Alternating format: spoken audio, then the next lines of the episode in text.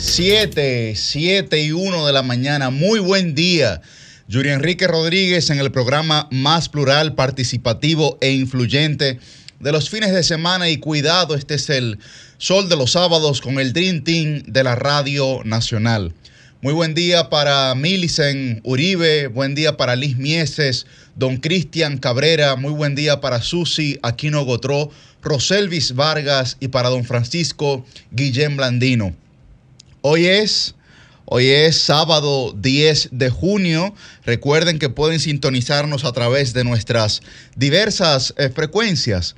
106.5 FM para Higüey y el Gran Santo Domingo, la 92.1 para todo el Cibao, la 94.7 para el sur y el este y la 88.5 para Samaná. Asimismo, estamos en vivo a través de todas las plataformas digitales y tradicionales de RCC Media. En vivo por nuestro canal de YouTube. Pueden buscarnos también por solfm.com. Así también como por Telefuturo, canal 23. Bueno, como ya les decía, hoy es sábado 10 de junio. Antes de arrancar el día de hoy, quiero agradecer a toda la gente que se solidarizó eh, tanto conmigo como con nuestra familia por el fallecimiento de mi abuela Lidia Santos, viuda de Rodríguez, el pasado día miércoles.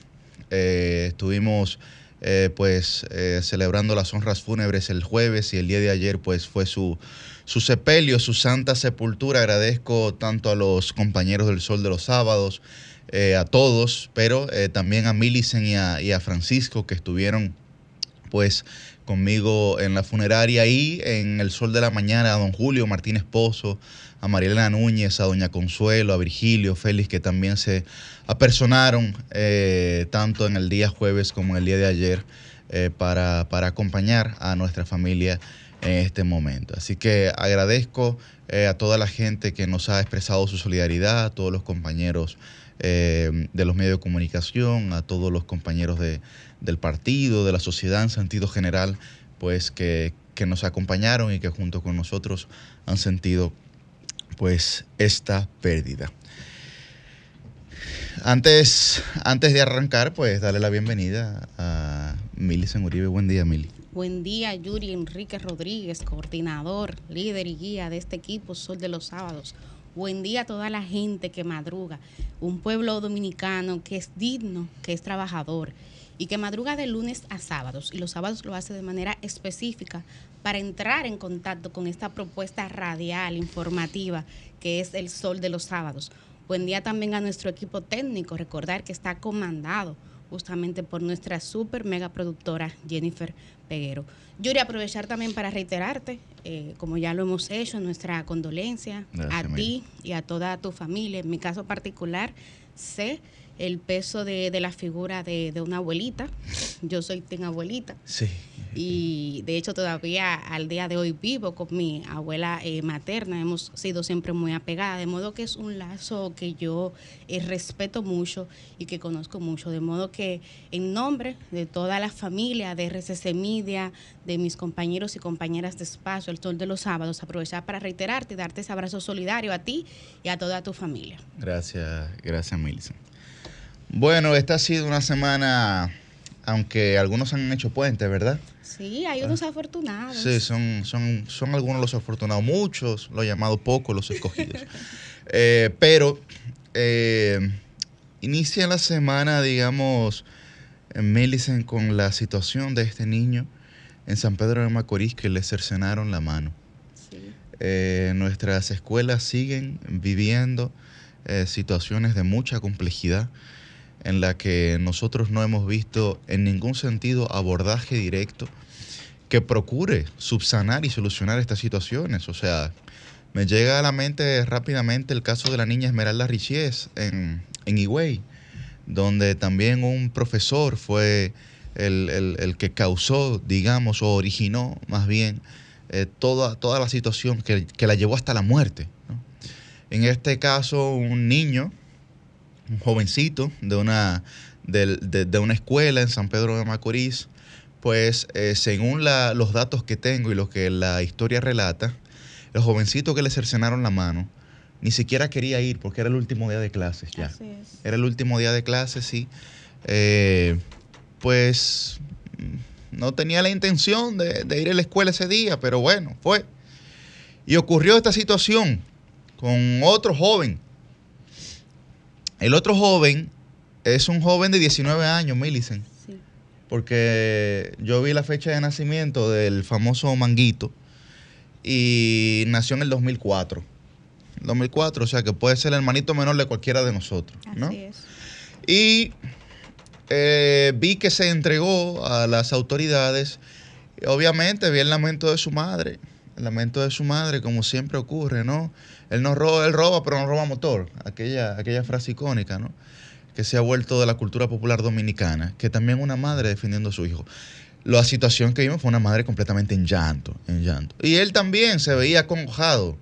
Pero eh, lamentablemente el día anterior salió un video, un vídeo de él, de Manguito, también desafiando a la autoridad. No sé si tú lo viste, Sí, Millicent, sí, sí. con un machete y yo le hago así y le hice de tal manera.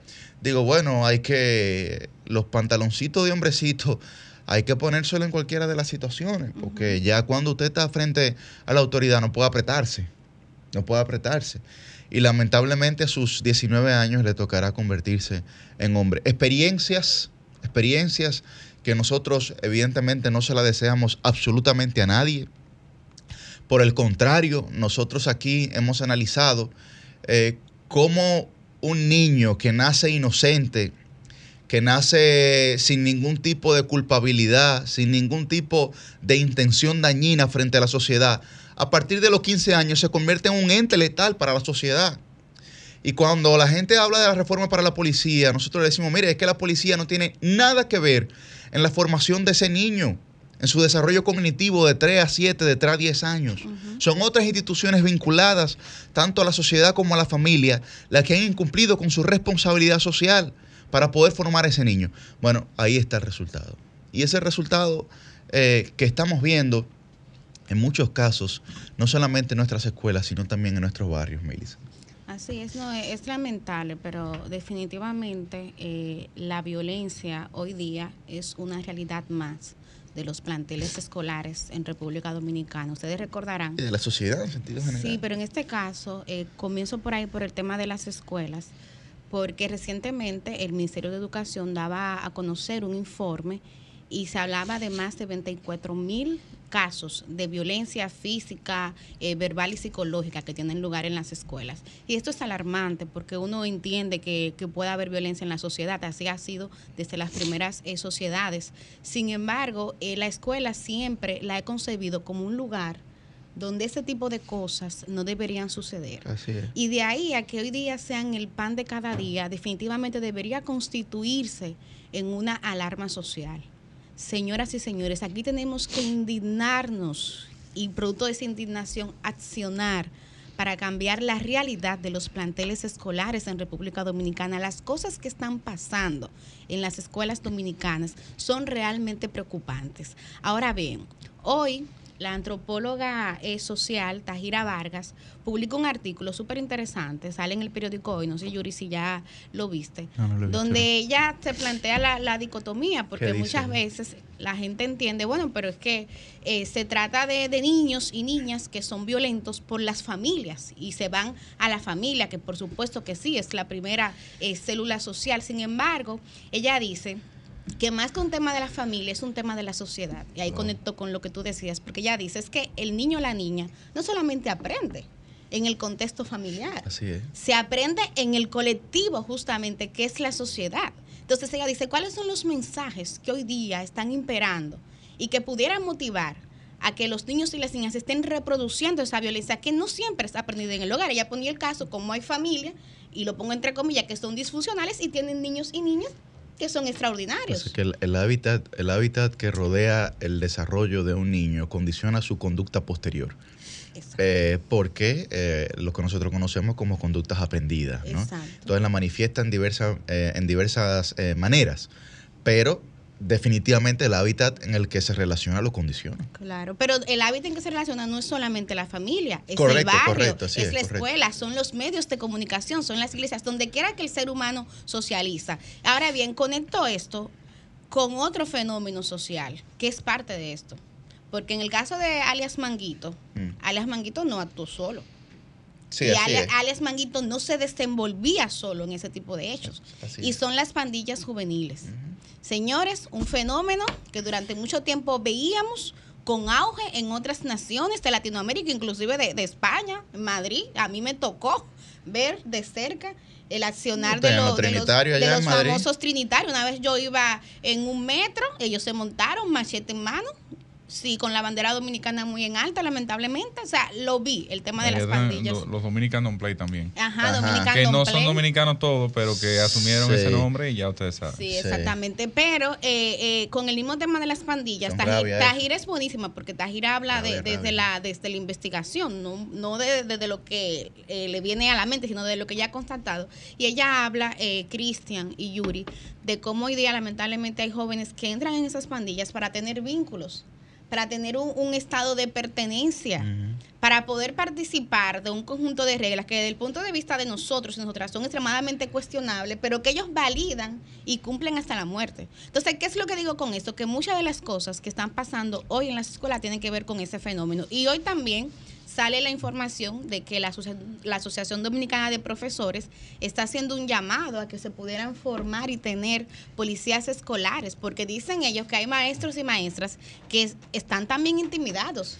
La- Están también intimidados por este fenómeno. Eso es otra cosa que, que ha descendido, Millicent, y hay que decirlo con mucha responsabilidad. Sí, sí. La policía escolar dentro del Ministerio de Educación tenía eh, funcionabilidad porque yo lo viví muy de cerca, pero eso se ha abandonado de una manera radical, radical. O sea, yo te puedo decir a ti que yo conocí a los jefes de la policía escolar y eran tipos preparados pedagógicamente para hacer su trabajo dentro de los planteles escolares.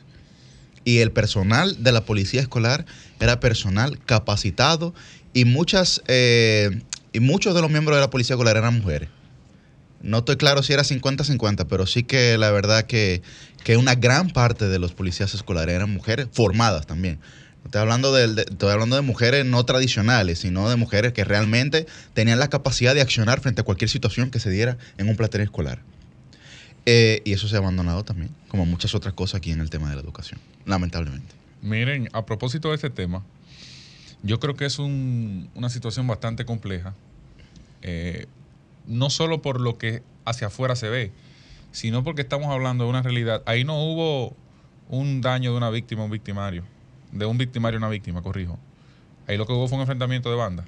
Sí, por eso hablo de O sea, pandillas. Ah. es un enfrentamiento de banda. No es de que, que, ay, que a un niño lo agarraron. No era un niño sencillamente, pura y simplemente, ¿verdad? En el sentido eh, tal cual de la palabra que tiene cuatro letras. No. Estamos hablando de una situación porque que atraviesa, que atraviesa más allá de la frontera de lo escolar. O sea, y mucha gente en alguna, en alguna medida ha planteado la necesidad de un reforzamiento de la policía escolar, de un incremento de este cuerpo del orden en términos de personal. Yo creo, yo creo que la policía escolar, si bien es y, de- y debe ser necesaria en planteles en República Dominicana, es un método reactivo en la persecución de los crímenes, de los delitos, de las situaciones que Sí, se están presentando en las claro, escuelas. Claro, O sea, eso no es preventivo. claro, así es. Eso no es un método preventivo. Así es. Y yo creo que nosotros debemos enfocarnos en lo preventivo, porque si algo ha fallado en la seguridad ciudadana hacia afuera, lo macro, es precisamente que en la prevención nosotros tenemos grandes fallas. Porque la policía dominicana, si algo ha demostrado, es que cuando quiere investigar algo, lo investiga y da, con, y da el traste con el resultado. Aunque sean utilizando los, me- los mecanismos más avanzados de investigación. Pero no previene. ¿Usted sabe cuáles son, verdad? Sí. Los mecanismos más, más avanzados de, de investigación. Cuando a esos tigres le jalan El- las orejas y le el- jalan esas uñas. El pollo que rostizado. gritan, que gritan solo dentro de un cuartel. El pollo rostizado. ¿sabes? Claro, sí, sí. Eh, ahí, ahí la historia de una vez, de una vez es develada. En esta situación que se presenta, hay que tener mucho cuidado, mucho cuidado e investigar bien a fondo porque eso solo parece ser la punta del iceberg de esa situación. No estoy hablando ni siquiera de lo nacional, de ese caso de San Pedro de Macorís. O sea, eh, ¿quién era ese joven que resultó víctima? ¿El victimario representa al colectivo o actuó a modo personal? ¿Cuántos casos más se presentaron? ¿Cuál fue el antecedente? ¿Hubo amenazas? ¿No lo hubo? ¿O sencillamente al estilo de la mafia eh, se reaccionó a algún hecho previo? Mm. Todos esos elementos la policía debe tenerlos claros, no necesariamente para presentarlos al público, porque no es un tema aquí que la población conozca necesariamente. Es un tema también de que los organismos del orden sepan cómo están operando esos grupos. Y si son menores los implicados, es muy probable que en muchas escuelas haya redes de este tipo. No porque haya, no porque estos estén eh, en la escuela operando, sino porque por su rango etario, quizás los padres entienden que su único compromiso es llevarlo a la escuela, ¿verdad? Asegurarle que vayan a la escuela y ya ahí se desligan todo y que, y que por ir a la escuela ya quizás no estén envueltos en otros escenarios, en otros casos que puedan ser eh, pecaminosos frente a la sociedad. Y eso de lo que estamos hablando es un tema que quedará para mucho, quedará para mucho en el sentido práctico de la realidad de la sociedad dominicana porque de ese caso se puede obtener el mecanismo utilizado para muchos otros casos más que no que no que quizás no veamos en estos días en esta semana porque la cosa se enfría aquí cuando cuando hay un caso de esa naturaleza mm. pero que no se sorprenda si se convierte en la cotidianidad porque Estados Unidos cuando comenzó con el tema de los tiroteos en las escuelas Dios nos libre no fue de la noche a la mañana que 10 tiroteos en una semana no no no fue paulatino y si no se toman acciones, bueno, el resultado es probable que lo veamos luego en un mayúsculo negativo para la sociedad dominicana. Don Fran. Muy buenos días a nuestro coordinador, muy buenos días a todos nuestros compañeros en cabina, buenos días a nuestra productora Jennifer Peguero y buenos días al equipo técnico. Buenos días pueblo dominicano, eh, un placer estar nuevamente aquí con ustedes como cada sábado, aunque lamentando profundamente las noticias que nos envuelven esta semana, porque precisamente hace, hace profundizar, el, eh, reflexionar sobre la profundidad de las heridas que eh, adolece nuestro sistema, y no solamente nuestro sistema educativo, esto es una consecuencia más de todo lo que socialmente hemos venido construyendo y deconstruyendo. Y debe llamarnos poderosamente la atención porque, eh, como bien decía Yuri y reforzaba Millicent más temprano, eh, el problema no necesariamente se va a resolver, el problema definitivamente no se va a resolver con medidas de tipo reaccionarias o reaccionario. Las cosas hay que atacarlas de raíz, señores. Y cuando hablamos del modelo educativo y de lo que está pasando en el sistema educativo inicial y secundario de la República Dominicana, necesariamente hay que conectarlo con esa obligación que tienen los padres de tutelar y de educar. Pero eso también tiene que estar conectado con el entorno, el ecosistema en el que se desarrollan, en el que crecen, en el que se forman cognitivamente nuestros niños, niñas y adolescentes. Y por lo tanto, hay que empezar a trabajar este tema de manera integral, viendo en su conjunto todos los factores que intervienen. Una acotación, Yuri, Millicent y demás compañeros, sobre lo que se hablaba hace un momentito, Ahora se habla y no se habla. Ahora hay muchos títulos universitarios, hay muchas becas, hay en principio más acceso a la educación porque hay más aulas, hay más profesores. Sin embargo, en décadas anteriores, cuando no había tanta beca, tanto viaje al exterior para estudiar, tanto título universitario, tantas instituciones e instalaciones académicas públicas y privadas, había más educación había más paz social, había más eh, sentido de lo que es correcto y no es correcto. Cualquier bisabuelo de nosotros, cualquier abuelo de nosotros, podía dar cátedras de lo que era hacer crecer unos niños en un ambiente sano y formar personas de bien. Sin embargo, ahora que hay una proliferación de conocimiento, de datos, de posibilidades, de créditos, de accesos a la educación, a la educación académica, hay una debacle en la formación del ser humano. Y esto yo creo que hay que obligatoriamente analizarlo en conjunto con el sistema educativo nacional, porque si no es así, entonces vamos a hacer crecer, vamos a desarrollar individuos con un desbalance que ya existe, Ya existe, y que sí. ya estamos viendo los resultados. De modo que es muy penosa esa situación. La, el video de la madre es desgarrador porque en principio uno no puede hablar de lo que no conoce. Uno está viendo una historia que no va a ser peor que la, del, que la de la víctima. El victimario nunca va a ser más víctima que la víctima. Pero por lo que se puede apreciar en ese video, hay una madre que intentó trabajar la formación humana de su hijo. Y lamentablemente, en ese caso, parece que el ecosistema le ganó a la madre. Así es. Roselvis. Miren, hay, hay un punto que yo quiero señalar. Cristian eh, decía hace un momentito que ahí estamos hablando, estamos viendo algo que muy probablemente supera el ambiente escolar y que definitivamente eh, se, se degeneró fuera de, de ahí, aunque bueno, llegó ahí y, y ocurrió el hecho con uno de, de sus intervinientes pues saliendo de, la escuela. Y yo quiero plantearles un concepto que, que me pasó alguien en una conversación reflexionando los casos de violencia esta semana.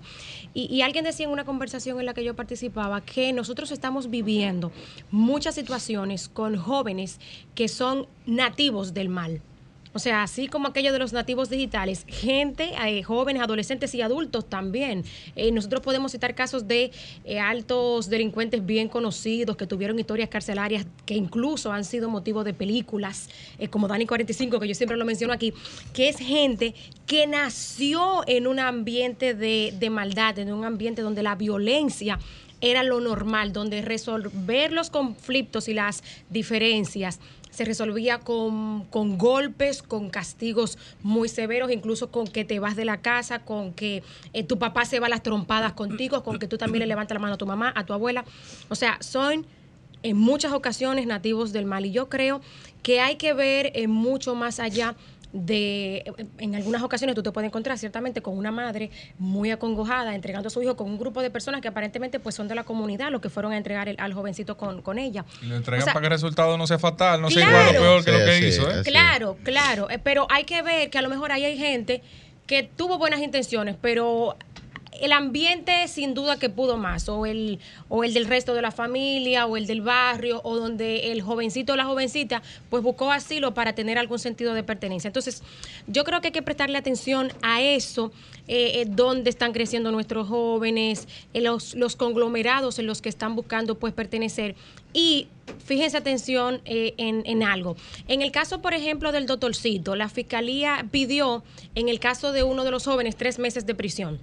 En el resto fue, eh, me parece que un año y medio, ¿no? En el caso de, de, Luis. de Luis, bueno, Luis fue el que se entregó, que le pidieron los, los tres meses. Bueno, el doctorcito y el otro jovencito fue eh, un año y medio. En este caso, para Juan Manuel Sedano, alias Manguito, la policía, eh, eh, la fiscalía ya ha dicho que van a solicitar 18 meses de 18 prisión meses. preventiva y el caso complejo. Entonces, creo que esa es una buena oportunidad para ver qué hay Pero es detrás. que es una situación también. ¿Qué hay detrás de ese enfrentamiento que dio al traste con esa, esa, ese ser, o sea, ese, ese hecho de cortarle la mano a ese jovencito?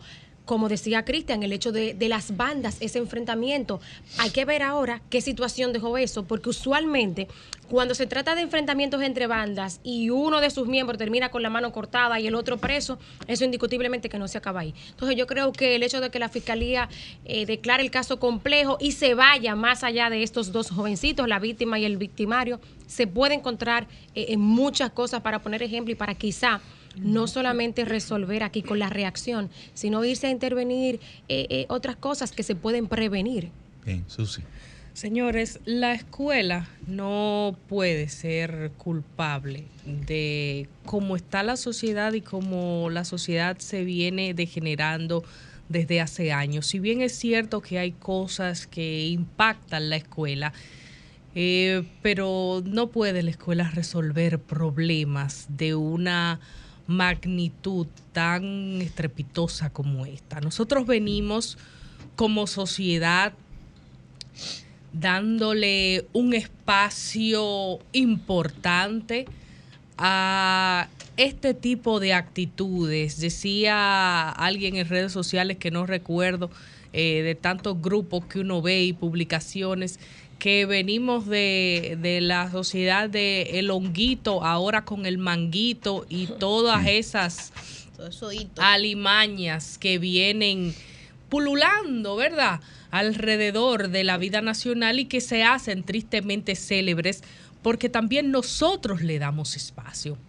Nosotros hemos promovido como sociedad que estas personas tengan eh, pues un lugar en el ojo público.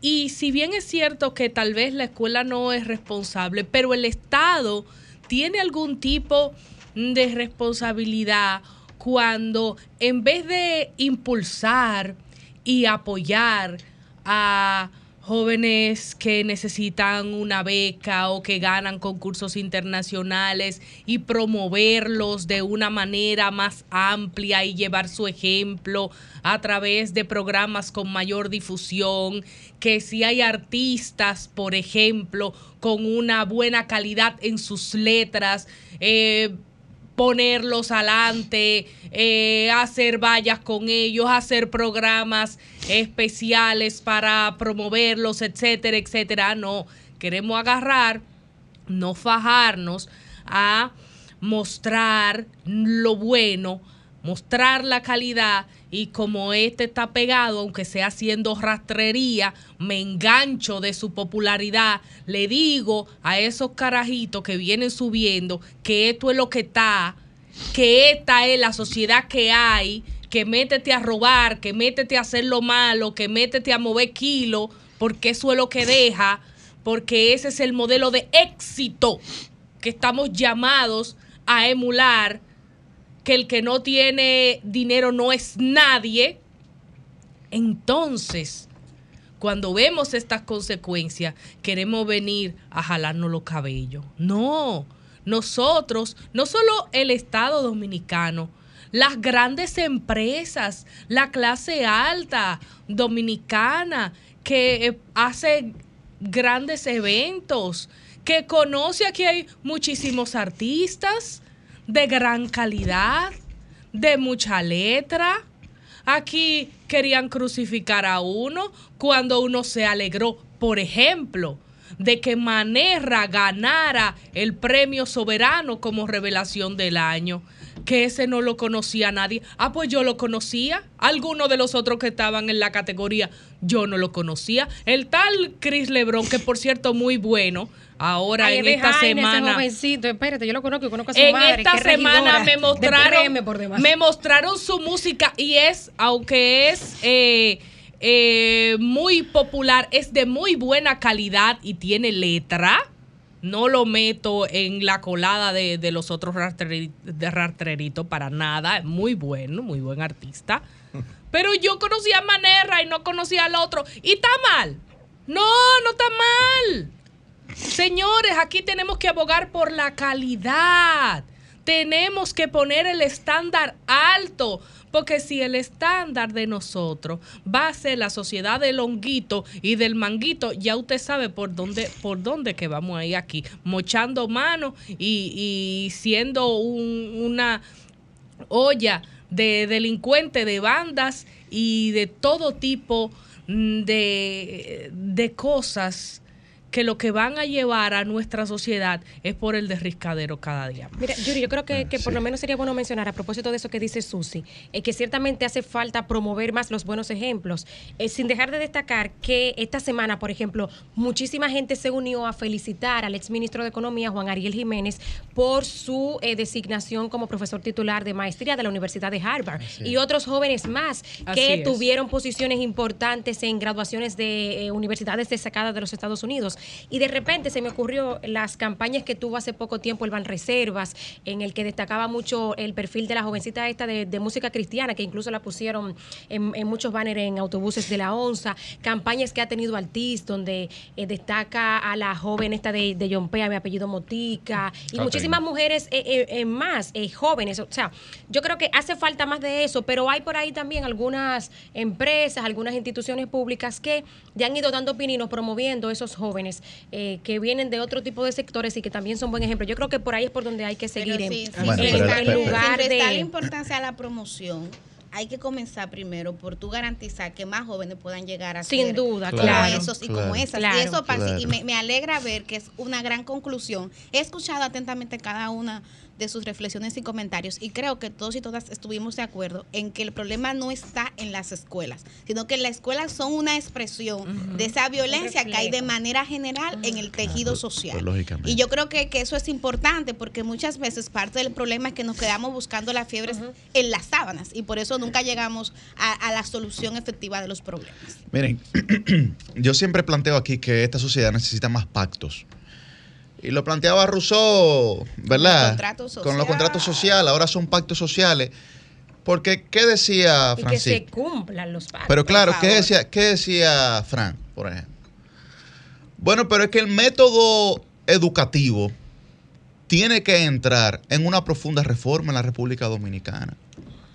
Porque yo, que no, no lo menciono mucho, pero yo dirigí los modelos de Naciones Unidas en el Ministerio de Educación. Óigame, mire, todos los estudiantes que estaban ahí entraban siendo tímidos, muchas veces con rechazo social, y salían de ahí siendo líderes. ¿Por qué? Porque se les desarrollaban sus competencias cognitivas. Y el método pedagógico era alterno al tradicional. Bueno, los muchachos encantados. Encantados. Y ahí había muchachos que salían del fanatismo religioso, porque sabemos cómo eso influye en nuestros pueblos, digamos, los pueblos eh, pequeños, ¿verdad? Salían del fanatismo religioso a ver la luz, a entender las cosas de otra manera. Uy. Y lo está diciendo un creyente, pero eh, hay que evidenciar también al momento de usted plantear argumentos frente a esta sociedad.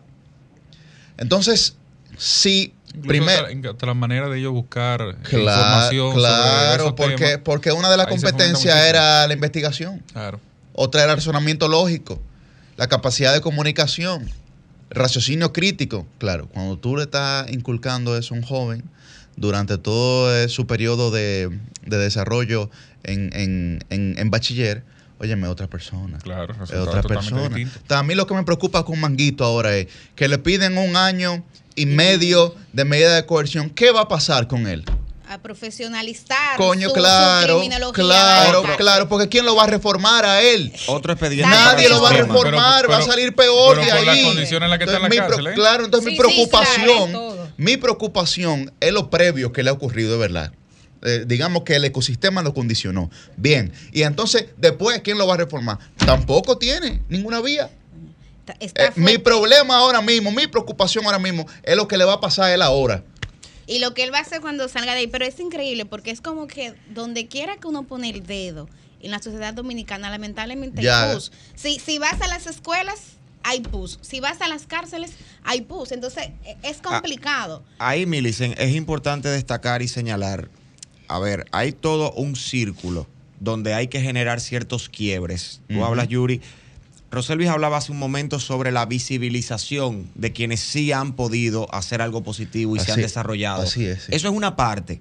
Pero recordando que ahora estamos, con la que estoy de acuerdo, eh, Roselvis, pero ahora estamos con las redes sociales. Hay una democratización excesiva quizás de la visibilización de lo que está bien y de lo que está mal. Correcto. Y no podemos, no tenemos la capacidad técnica o las herramientas para invisibilizar lo que está mal. Es una decisión unilateral que va tomando cada uno de ver o no ver o de participar Ah, o no sí. participar. Particulares. Luego tenemos la parte del núcleo familiar. Seguimos con el círculo. La visibilización o invisibilización es un tema colectivo y social. Luego viene el tema plurindividual, la familia, el ecosistema, el barrio, la comunidad. Luego viene el sistema educativo también como medida de refuerzo. Llegamos a lo último, pasa lo de Honguito, como le pasa a miles de jóvenes dominicanos, o como se lo buscan, para no decir que les pasa, porque no es fortuito. El sistema penitenciario de la República Dominicana también debe ser sometido, Catástrofe. perdón, a una ampliación de una reforma que empezó en el año 2006 y que se estancó a partir del año 2020. Perdón, quizás Dale un poco antes. Dale un poco más para Quizás atrás. un poco antes. Sí.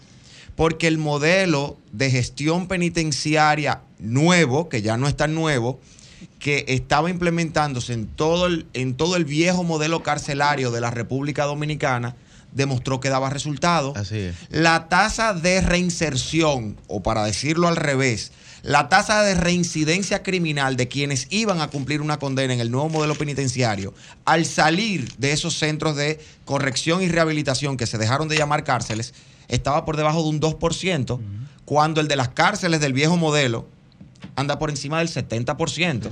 Entonces, ¿por qué detuvimos? Ya, ya, ya vimos que la cárcel sirve como un valladar, es como una malla, un muro de contención. Bueno, todo falló, la familia, la policía, La el- escuela. el- la educación, eh, las iglesias, todo el mundo falló. Los medios de comunicación. Los medios de comunicación.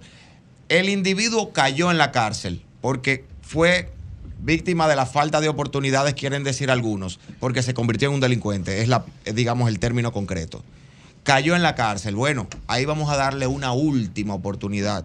Pero el modelo carcelario no se puede mantener en el sistema de la vieja Victoria, no se puede mantener en el sistema del 15 de Asua. Mm. Vamos a transformarlo para que en ese nuevo modelo hayan oportunidades reales. Si en, la, si en la Victoria un preso cuesta al día 150 pesos al Estado Dominicano, cosa que es una barbaridad y está por debajo. 126, creo que- 126 en sí. comida, pero Sí, bueno, sí, ahí hay guardias, hay electricidad y demás. 200 pesos diarios. Y en el nuevo modelo, un preso, un, un interno, te correcto. cuesta 5 mil pesos diarios.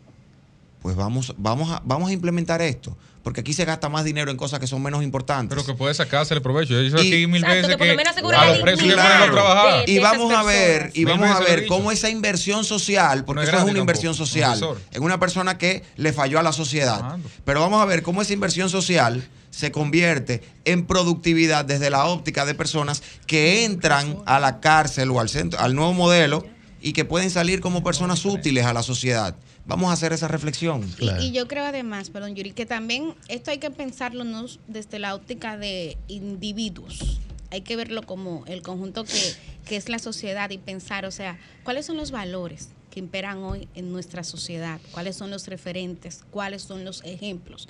El tema de que aquí el, el tener sea más importante que el ser. Cuando tú reflexionabas Bueno. de cómo eran nuestros Claro. abuelos y bisabuelos, eran eso.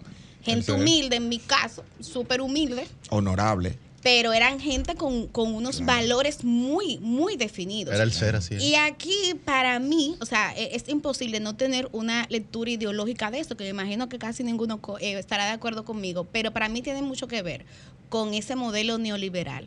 Porque ese modelo neoliberal viene y te cambia la sociedad. Y ya la, la sociedad es el mercado. Y la Mm. condición de ciudadanía lo otorga tu capacidad de compra. Entonces, mientras más tú tienes, más te validas socialmente. Entonces, no importa lo que tú seas, lo que tú sientas, ni cuáles sean tus valores. Lo que importa es lo que tú tengas. Que pasa tú que tengas lo- el- los el- tenis del el- momento. el modelo y- neoliberal- Y, puedas subirlo a las redes sociales para formar parte de esa visibilización que ustedes tres, eh, Francisco, Pero Roselis y Susi, y a Susi quien está bien mencionan. Pero- asentado- a quien está bien asentado en valores pero- no, no pero lo más grave. No, pero no, no, no. Lo Porque- que pasa, no, lo que pasa es que lo más grave del modelo neoliberal no es el tema del- de, de lo material. Es que el modelo neoliberal atomiza el pensamiento. Ese es otro elemento. claro. Atomiza el pensamiento. Totalmente. Entonces, cuando tú ves que la gente eh, polariza aquí entre si un grupo es bueno y el otro es malo, el pensamiento atomizado. sí, Porque su escala, porque su escala de grises o de matices no le permite No, no, razonar. blanco y negro. No le permite razonar. ¿Tú entiendes? Entonces, lo que Millicent está señalando es correcto. Ahora, para mí va mucho más allá del tema material. El mercado ya no es el producto que se consume, es, eh, eh, digamos, No, en la mano, lo tangible. no, No, no, no, no. No, no, Ya, ese mercado es un producto intangible que también condiciona el patrón conductual de la sociedad. Sí, sí. O sea, Estamos eh, eh, estamos un poco más elevados. Fran decía, bueno, es que tenemos una democratización. Para mí, libertinaje, Fran, de la información ya. Sí. Eduardo Punset, el neurólogo catalán que falleció hace pocos años, decía, es que el hipocampo del cerebro, el que recibe la información y la almacena, no está preparado para digerir tanta información en tan poco tiempo. Ahí hay un tema. En tan poco tiempo no está preparado. Una cosa es información y otra cosa es conocimiento. Ahí- Hoy día hay Bueno, muchos claro. datos sueltos, pero ¿cuál es la capacidad para usted apropiarse de esos datos? Y discernir. leerlos Y, y, entonces discernir. poder producir lo que realmente se llama conocimiento. Pero también hay un tema, hay un tema de inducción que, Claro. que, que es el que yo digo que rige eh, en alguna medida lo que, lo que sucede. El modelo ¿Cuál- neoliberal cuál- que te- pero, pero, pero te no solamente por un tema económico, no solamente por el tema del comportamiento de la sociedad, partiendo de un modelo económico que rija. Económico Si- y político, Si no, Cristian. sí, también, si no, porque hay un tema, cuando yo te hablo de inducción, te hablo, por ejemplo, de que hoy el consumo de los contenidos, que eso es sin el modelo neoliberal no hubiese el nivel de libertad de expresión que hay hoy, pero no hay una acción sin una consecuencia. Ninguna, no hay una sola acción en el mundo, Sí, eso sí. ni siquiera ir al baño o lavarse la cara sin una consecuencia. Todas tienen una consecuencia. Claro. ¿Qué sucede? Bueno, cuando hoy tú, tú tienes un TikTok con un algoritmo, que quizá para ti lo interesante sea eh, gente que coloca libros y que te plantea en 30 segundos cuál es el argumento de ese libro, ese es tu algoritmo. Así pero es. el algoritmo de la mayoría no es ese. La Claro. Entonces, entonces cuando tú, bueno, pero, pero, como quiera, el que pero- te plantea un libro en 30 segundos, es porque la sociedad de la inmediatez también, Pero que la te- te planteaba Bauman, eso, que la planteaba. Simón Bauman, también que es que te obliga a eso. Es ¿eh? una, evolu- una evolución misma. de- ¿Qué pasa? Vámonos a lo, vámonos a lo químico. ¿Qué sucede en el cerebro cuando tú recibes de manera constante información que a ti te agrada? O que te genera alguna emoción. Dopamina. O que te genera alguna endorfina, sí, emoción. claro. Cuando te hablo de emoción, endorfina. porque aquí la gente, eh, hay que decirle claro, cuando te hablo de emoción, puede ser positiva o puede ser negativa. Claro. Puede ser una reacción que tú dices, una indignación, oh, que sí o qué, la sociedad del indignado. Pero puede ser una emoción de felicidad que tú digas, wow, qué caso, qué... mo-". No, y la gente Entonces- se engancha en la indignación y le produce placer. Claro que sí. Entonces, ¿qué sucede? Químicamente el cuerpo reacciona a eso. ¿Y eso de dónde viene? Bueno, de que esa misma competencia natural, que yo estoy de acuerdo. La o sea, indignado, ¿te acuerdas? ¿qué, es el- qué es el ejercicio del neoliberalismo? Es una competencia, cada quien por- conforme a su mérito y a su desarrollo eh, llega a un punto. Ahora, eso hace daño en algún momento, porque no hay forma, ah, bueno, la competencia es buena, sí, sí es sana. Si deja de ser sana, en automático se daña todo. Y entonces es parte de la misma, de lo mismo que decía ahorita. No hay una sola acción sin tener una consecuencia.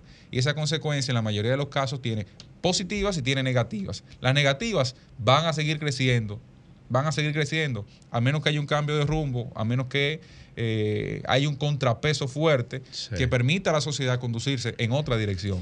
Pero eso no implica que lo que hayamos alcanzado, fruto del neoliberalismo, eh, haya sido malo del todo, ¿eh? Y eso hay que dejarlo también claro. no lo estamos satanizando, Mira, pero... Pero son datos que hay que darlos. Sí, pero lo otro Son también tenía que su. Lo otro tenía. Lo otro, escuché tu posición sí, del lo- neoliberalismo, Lo, lo otro, te- lo- juégatela. lo otro tenía. Lo otro tenía. Lo otro tenía una consecuencia. Lo otro hay que decir, lo que tenía una consecuencia. se quemó, pero se la jugó. Lo, oye, que me oye. Habló la evaluadora. No, no, no. Lo otro, evaluaron ya. Lo otro tenía una consecuencia tan sencilla como que la sociedad quedaba retrasada. Hoy el desarrollo que tiene la sociedad es fruto de ese neoliberalismo. ¿eh? Claro. Entonces, cuando una gente pasa a tener las condiciones de vida que tiene hoy, el tema de comer tres veces al día, por, sol, por solo, ese, solo ese simple ejemplo, solo ese simple ejemplo, que llega hasta cinco veces al día en algunos casos. Eso es parte del mismo neoliberalismo. Ahora estoy yo cruzado. Me, me pongo, en- me pongo en fila estamos a permitir el comentario. entonces, son- son- tiene bemoles, cosas buenas, cosas malas. Eh, solo que hay que poner en una balanza Como en el tiempo y ver, claro. Quería hacer un breve aparte para referirme a algo que mencionaba Cristian en relación a las redes sociales y a los algoritmos y a la información que nos bombardea, porque mencionábamos hace un momento hablando de este caso de Manguito y la mano que le cortaron a este joven que y yo criticaba fuertemente la cantidad de información negativa y de personajes dañinos a los cuales nosotros les hemos dado eh, un espacio significativo en la sociedad. Y a veces eh, hay personas que dicen, bueno, es que estamos llenos de esto. Y sí, puede ser que es cierto que estemos llenos de esto en muchos medios y demás. Ahora, en nuestras redes sociales personales pasa lo que Cristian explicaba. El algoritmo te eh, arroja información de acuerdo a lo que entiende que tú le prestas atención y te gusta, lo que tú te detienes a mirar eh, unos cuantos segundos de más, a lo que tú le das like, a lo que tú le prestas atención. A la gente, señores, que le gusta la repostería y hace bizcocho y ve videos de recetas y haciendo postres, usted entra a su Instagram y lo que le sale es postre. Fácilmente Usted- ni cuenta se da de la delincuencia. Usted se pone a ver videos de, de comida árabe y usted va a ver que usted va a tener ese Instagram lleno de comida árabe. Ahora, si usted lo que le sale son vainas de los presos eh, en la cárcel y cómo hacen su fechoría ahí adentro, si usted lo que le sale son No, espérate, eh, que me salió cosas, uno el otro día de eso, ¿no? Susi. cosas, sí, De que te- cómo funciona la cárcel, ¿no? Claro, Yo, yo no estoy en claro, eso, te puede salir uno, Ah. pero si tú te detienes Conforme a tu verlo, reacción en ese, en ese uno, va, porque va eso, a venir el es, algoritmo. eso es lo que hace el algoritmo, Yuri. Te tira uno, te tira el anzuelo. Dime qué dicen tus redes si sociales tú te te quedas eres. viéndolo Eso es hoy. y ves más, él te sigue bombardeando. Sí. Y ahí entonces tú, tú ves cómo tus redes cambian y se empiezan a llenar de contenido diferente. El dime con quién andas y te Entonces, diré quién eres. Hoy si actualizado en las redes Si de otra forma. usted ve que sus redes está llena de contenido dañino y vacío, es porque así está su mente y así está su atención. La productora se ríe, no sé si eso tendrá que ver algunos contenidos que, que Cuidado, verán Willy. algunos varones, Cuidado, ¿verdad? cuidado. Si usted ve que sus redes Cuidado, están cuidado. llenas de poca ropa, eh, es Bueno, son porque recetas, eso es lo que usted está mirando. no. Productora, eh, yo creo que debo responder a un emplazamiento que me hizo Milicen aquí en público. adelante, Ay, ay, ay. Claro, no puedo dejar eso en el Para silencio. cambiar el tema. No, ¿verdad? bueno, o para retomar el anterior. Mira, Milicen, eh, el neoliberalismo plantea importantes retos y desafíos y problemas, así como beneficios, como lo plantea cualquier postura que gire más hacia la izquierda en términos económicos y cualquier postura de centro. En términos personales, yo considero que la libertad de los mercados bajo una regulación que defienda la competencia y defienda a los consumidores siempre va a ser mejor que una intervención innecesaria, odiosa y poco productiva del Estado sobre todas las esferas de la vida. Sí, Fran, pero el modelo Hay un concepto, espérate, Yuri, no, me entrega espérate que estoy haciendo planteamientos, Eso es ¿Dónde pero perdóname. pero- eso, eso no, no, es, eso es planteamiento centro. de centro que pero, tú pero, estás pero- pero ella me que preguntó, ella me preguntó mi postura sobre el neoliberalismo y yo le estoy diciendo lo que yo pienso. Pero comienza por definir correctamente El- lo que es el neoliberalismo. El tú neoliberalismo es desregulación y privatización, básicamente. Es dejar que los mercados actúen de manera completamente libre. Ah, pero tú Ahora, hablaste de regulación. con eso yo no estoy de Ah, acuerdo. Ahora, de las acuerdo. posturas tirando a la Pero zurda. eres que el neoliberalismo, bajo, La- bajo ese la- criterio, no está aplicado en ningún país del mundo. La- no, las- como tampoco lo está aplicado el socialismo. Tampoco Ningún el país del socialismo. del 100% mundo se- de manera. Exacto.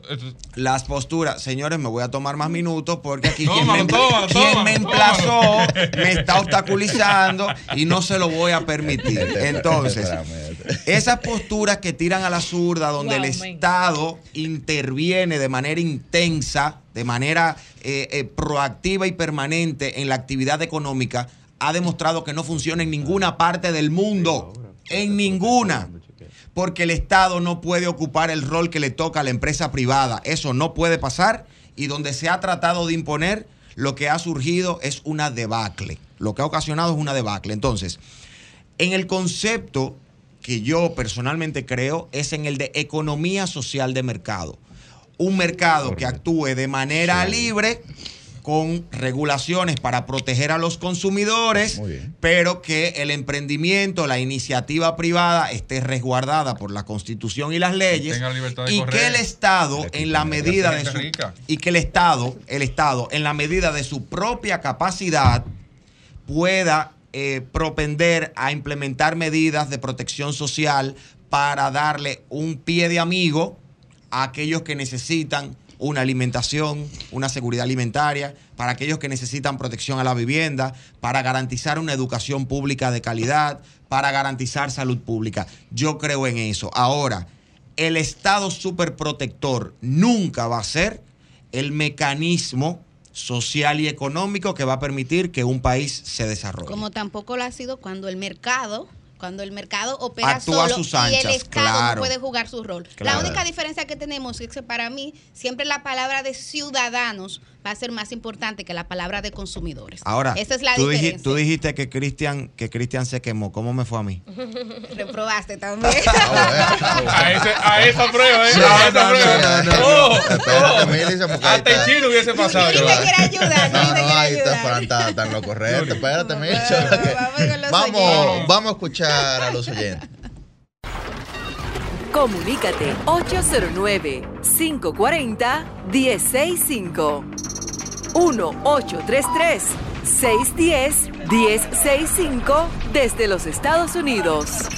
Sol 106.5, la más interactiva. Buen día, su nombre y de dónde está el aire. Buenos días. Buen día. Zeneida Guzmán, Santo Domingo Norte. No, no escuchamos el retorno. Ahora sí. Hello. Ahora sí, Ahora adelante. Sí, Zeneida Guzmán, Santo Domingo Norte. Zeneida. Hola, mi- los trucos, Zeneida, para que la gente logre la No, no, no, no es normal como todo el mundo. Lo que pasa que cuando uno entra, la otra persona piensa que, que uno tiene un truco, pero no, no es así. Miren, con, eh, con esto de la violencia, señores, familiar, vemos que en los últimos años, es como ustedes dicen, que estamos, por ejemplo, no que ustedes lo dijeron, esto lo digo yo, aquí en este país se necesita más psiquiatras porque estamos huérfanos de médicos de la conducta que traten afecciones en las enfermedades que afectan a las emociones de la conducta. Señores, cuando un adolescente entra desde los a los 14 años, desde los 3 a los 14 años, ahí es que necesita la verdadera educación familiar, primeramente, de los padres, porque ellos,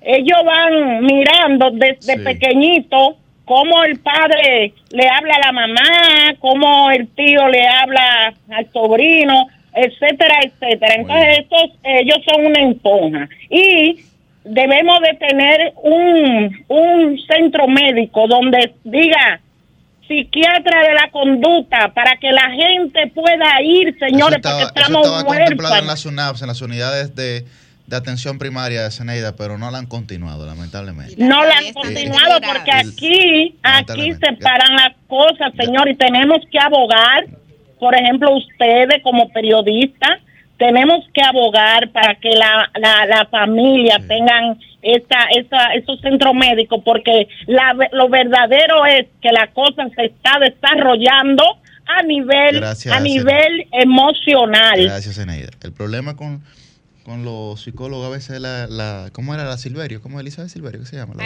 Ay, no. Dios mío. Está en Estados Unidos. Buen día, su nombre de dónde está el aire. Sí, muy buenos días. qué Sol de los sábados. Juan Tavares les saluda. Adelante, Juan. Quiero saludar en especial a Liz Miese, nuestra querida regidora y próxima diputada del pueblo, del Muy barrio. bien, muy bien. Entonces quiero decir, eh, hacerle un llamado a Fellito, su Belivis. Yo tengo mis hijos, viven en los girasoles segundo. Oye, el agua tiene más de cinco o seis meses que la desviaron. No sé quién diablo fue que debió eso, si que una compañía. Y no hay agua, eso, eso esa gente dan pena ahí, en los girasoles segundo. Fello, por favor, ve y eh, manda a alguien a arreglar eso, que eso es nada más un tubo que taparon ahí, para que lo arregle, para ver si esos agentes, porque están, no están hablando mal de ti, es de nuestro gobierno que están hablando mal, así que por favor, ve y arregla eso. Bien. ¿Quién habrá desviado eso?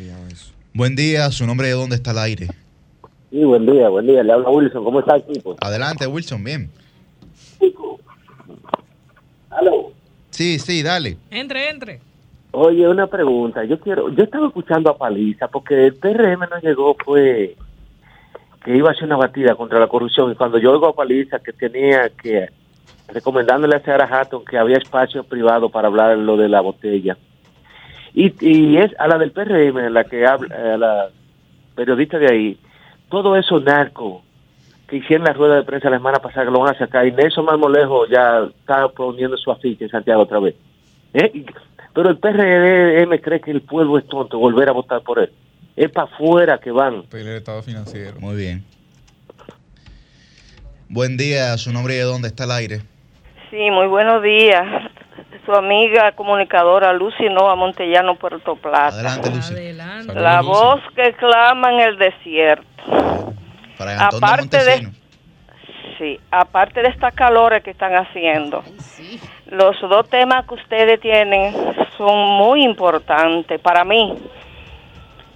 Especialmente, ustedes hablaban, esa joven hablaba una verdad tan grande de uno saber dejar entrar a tu redes algunas cosas. Óigame, hay personas que se han dado la tarea tan fuerte de decir, haga una oración, di amén, si no mañana te va a pasar una cosa grande. Es un abuso que están cometiendo. A veces una persona que falleció hace 10 años y te la ponen en las redes. Yo estoy bloqueando todo lo que sea, dañando animales, niños. Y eso es un abuso que están cometiendo. Yo yo creo que ya, no- ya me, me duele un dedo de tanto bloquear babas, porque son babas. Por otra parte, ayer me llegó un video Sí. de unos jóvenes estudiantes, entre comillas, con un sobrecito, sacando unas cosas ahí, poniéndose la nariz. Tienen un, un un crochet tienen como verde con, con amarillo. Ay, qué pena me da, señores, lo que está pasando en nuestra, en nuestra familia. Por eso usted, finalmente le voy a decir, el domingo, un joven, casi familia mía, la mamá cometió el error de dar más de medio millón de pesos por un motor y bajaba por la bendita cuesta de Chila. Se fue al río y alguien lo encontró. Y creo que ayer movió un dedo. Tienen que hacerle cuatro operaciones en la cabeza de cómo está. Un joven apenas como de 23 años. El puente vuelven a decir que lo van a hacer. Incluso una persona dijo ayer que eso es del Estado y que quiten toda esa gente de ahí, porque así es que estamos en este gobierno. Así nos estamos manejando. Y ayer anoche vi gracias, lo que han ido a Sosúa ustedes. Ahí vi anoche un fuego grande, una pensión, cuando comienza la playa. Con esta calor y que no hay agua. Ayer hubo más de siete horas aquí que no, no, no hubo luz. Así Gracias, que pasen buenos días, mis amigos. Hay, hay un tema con los apagones, ¿eh? Eh, de nuevo. Sí, ayer estaba toda la, la capital en la zona colonial, eh, colonial Malecón, Santo Domingo Oeste Gascue, también, sí, así es. apagado. El, El aeropuerto, aeropuerto apagó estos también. días, media Hay- hora hay- apagado. hay un tema. Qué vergüenza. Saludo a Morrison. y Buen día, su nombre administradores. dónde está el aire. Sí, buen día, equipo. Saludos. ¿Cómo están ustedes? Muy bien, adelante. Saluda a Merán de aquí, de los Guaricanos. Adelante, Merán. Bendiciones. Mira, yo estoy de acuerdo con el planteamiento que hace Ceneira Guzmán, de aquí de nuestro municipio, y una líder de aquí de nuestro municipio, con relación a la, a la conducta. Yo creo que necesitamos también educar nosotros bien como cabeza de familia, educar los niños, educar para que cuando salgan a la calle sepan que no pueden tirar la basura fuera de, de, de- de- tapacón. Y empezando por ahí, no podemos eh, echarle todo al Estado. El Estado no es culpable de todo. Nosotros tenemos que también hacer nuestros esfuerzos como cabeza de familia. Pase muy buenos días. Muy bien, gracias, Merán. Buen día, su nombre y de dónde. Buenos días, jóvenes. ¿Cómo están? Felicidades por este lindo programa que ustedes tienen. Muchas Lo gracias. escucho todos los sábados. Gracias. Eh, me voy a meter un chin economía porque estaban hablando de, de neoliberalismo. Yo soy economista. Dale, métase. Eh, entiendo que el sistema neoliberal es el menos malo. Yo entiendo que la joven que estuvo atacando a los defensores de, del sistema neoliberal tiene que entender lo que le explicó uno de ellos, que ahora la gran mayoría de gente puede comer tres veces, antes no podía. Eh, el neoliberal es el menos malo. ¿eh? Ahí está el ejemplo de, de lo que es socialismo, Venezuela, Cuba, que podemos entrar en ese tema y es muy No, no, complejo. pero esas son distorsiones.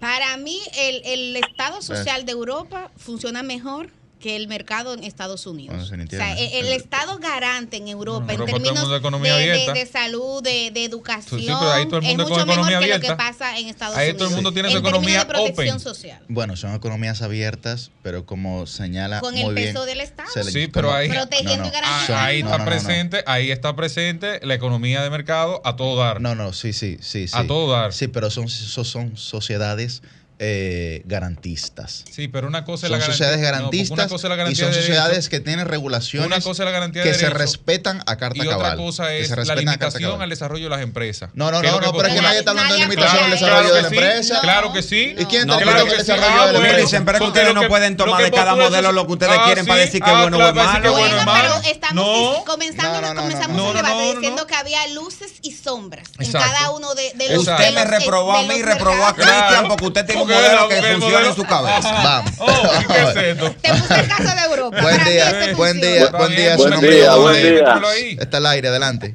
Buen día, oye, eh, yo le hablo de Santo Domingo, eh, suyo, ese es su Santo representante. Domingo de, Este. de- Qué de bueno. la, Vene- de la Avenida Venezuela, Adelante, de la próximo Venezuela, al dale. puerto Inter. Desde, oye, nosotros tenemos un circuito ahí que si ocho, ocho, di- ocho veces no se va la luz en el día, no es, no es, no es nada. Eso en la Venezuela. Ah, sí, anoche todavía no ha llegado la luz. O sea, tenemos ya casi 24 horas sin luz. Eso es una maldita vaina. Yo ah, yo no dormía anoche. Si yo si yo tuviera la posibilidad de yo tener una bazooka, yo desbaratar este maldito país. Porque es que eso no se puede, señores. Eso no se puede. Un maldito gobierno que nos ofreció una vaina y nos está dando otra. Coño, con los precios y toda la vaina. Yo estoy, yo estoy indignado totalmente con esta vaina. Bien. Tenemos Gracias. un buen país, está- voten está- contra el gobierno. Dice este, dice Buen día, este. buen día, su nombre y de dónde está el aire. Buenos días, ¿cómo están ustedes distinguidos? Pero muy bien. Ante, to- ante todos, eh, felicitar ese potencial de jóvenes que sábado tras sábados llevan las informaciones del lugar al pueblo dominicano. Fede Antonio Batista, el Gordo Los Minas, le habla. Adelante, gordo. ¿Cómo está Lucy? Gordo, Miren. feliz de escucharte. Tenía tiempo sin oírte. Así es, porque no puedo entrar a las emisoras, no sé, me tienen Ah, bloqueado. eso es Eneida que tiene toda la línea No, ocupada. no, no, no, no, no le eche la culpa a Ceneda, que Ceneda no está en controles. Oigan, distinguido, el tema que ustedes han estado tratando en el día de hoy no tiene ningún desperdicio. Y yo, precisamente analizando, he visto que es producto de la formación que ustedes tuvieron. Hablaba con un señor campesino el otro día en Vallaguana y me decía el señor que el, que el país está como un racimo de guineo. Y yo le decía, pero ¿y cómo? Dice, usted pone un racimo de guineo a madurar y resulta que después que está maduro, le va quitando los guineos, le va quitando los guineos y queda solamente el tallo. Así mismo ha quedado el país. Y yo le dije, pero explíqueme eso. Y me decía, mire, lo primero es el hogar. En el hogar ya no hay respeto, ya el joven no respeta a su padre. Lo segundo es la iglesia. La iglesia han, abandonado la sociedad. Anteriormente los padres, la mona, salían por los barrios a, a, a visitar a la persona. Hoy no existe eso. Lo segundo es las autoridades que han perdido el respeto. Lo tercero es las autoridades que han perdido el respeto. Anteriormente, un guardia, un policía, usted lo respetaba por el uniforme, pero hoy en día eso se ha ido a pique. Bien. Lo cuarto, decía él, es las autoridades, señores, que hoy han soltado el país en banda. Y me decía un sector, por ejemplo, el deporte. Me decía, mire, yo recuerdo que la Secretaría de Deporte mandaban a las escuelas guante, pelota, bate, cancha, eh, malla, pelota de voleibol, eh, tablero, todo eso, hasta mesa de ping-pong, mandaban a las escuelas. Bien. Hoy en día usted no ve nada de eso. Entonces, lamentablemente, ese señor siendo un campesino me dio una gran lección y yo decía, Dios mío, ¿y cuándo es que va a llegar alguien que se conduele de este pueblo y verdaderamente pueda ponerle el, el, el- el- la tapa so- sobre eh, Gra- el carbero. Gracias, porque. No, lamentablemente. no, no, no solamente uno, tienen que llegar muchos porque el Mesías hace rato que vino. Cambio y fuera.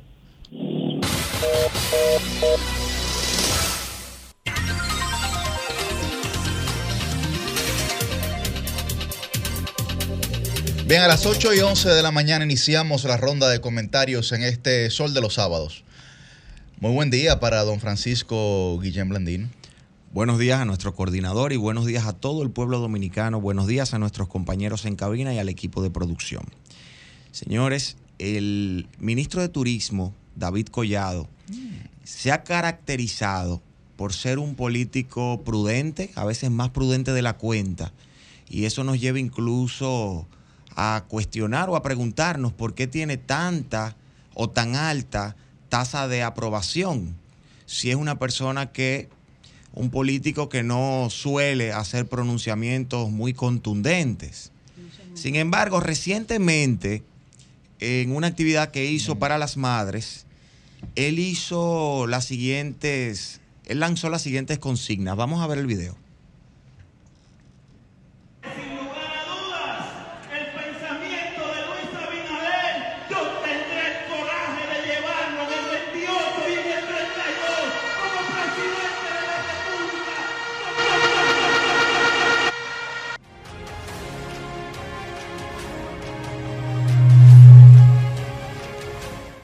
Reinícialo, por favor. Bueno, ahí él, ahí él básicamente hace algunas explicaciones de su futuro político y cómo lo ve la si podemos- Bueno, Mira, ve. ¿se va a poder poner? Sí, traten de ponerlo Sí, de sí, nuevo. sí, bueno. que yo quiero escuchar. Me dicen quiere escuchar para evaluar también, que ya está bien. Pues. ella tiene hoy comisión de Ya evaluaciones, ¿verdad? sí. Eh, Sí, claro, sí. sí. Bueno, vamos entonces a, explicarles de lo que se trata. En esta actividad para el Día de las Madres, donde estuvo acompañado de importantes funcionarios y funcionarias del gobierno actual, el ministro de Turismo lanzó unas consignas que podrían ser calificadas como la campaña más a destiempo que se ha hecho en la historia dominicana, autoproclamándose como el candidato presidencial del PRM en el 2028 y en el 2032. Él avisó ya que se va a reelegir en el 32 porque será electo en el 28. Y estas afirmaciones que lanzó de manera muy enérgica eh, el ministro de Turismo, evidentemente causó un malestar generalizado a lo interno del Partido Revolucionario Moderno y en el propio gobierno. Hay muchos sectores que están ahora mismo molestos con el ministro por haber eh, hecho esta, este acercamiento tan contundente eh, hacia el electorado con un pronunciamiento público que a nuestras, a nuestras consideraciones ha puesto sobre las cuerdas, contra las cuerdas, al presidente Luis Abinader. Vamos a verlo aquí.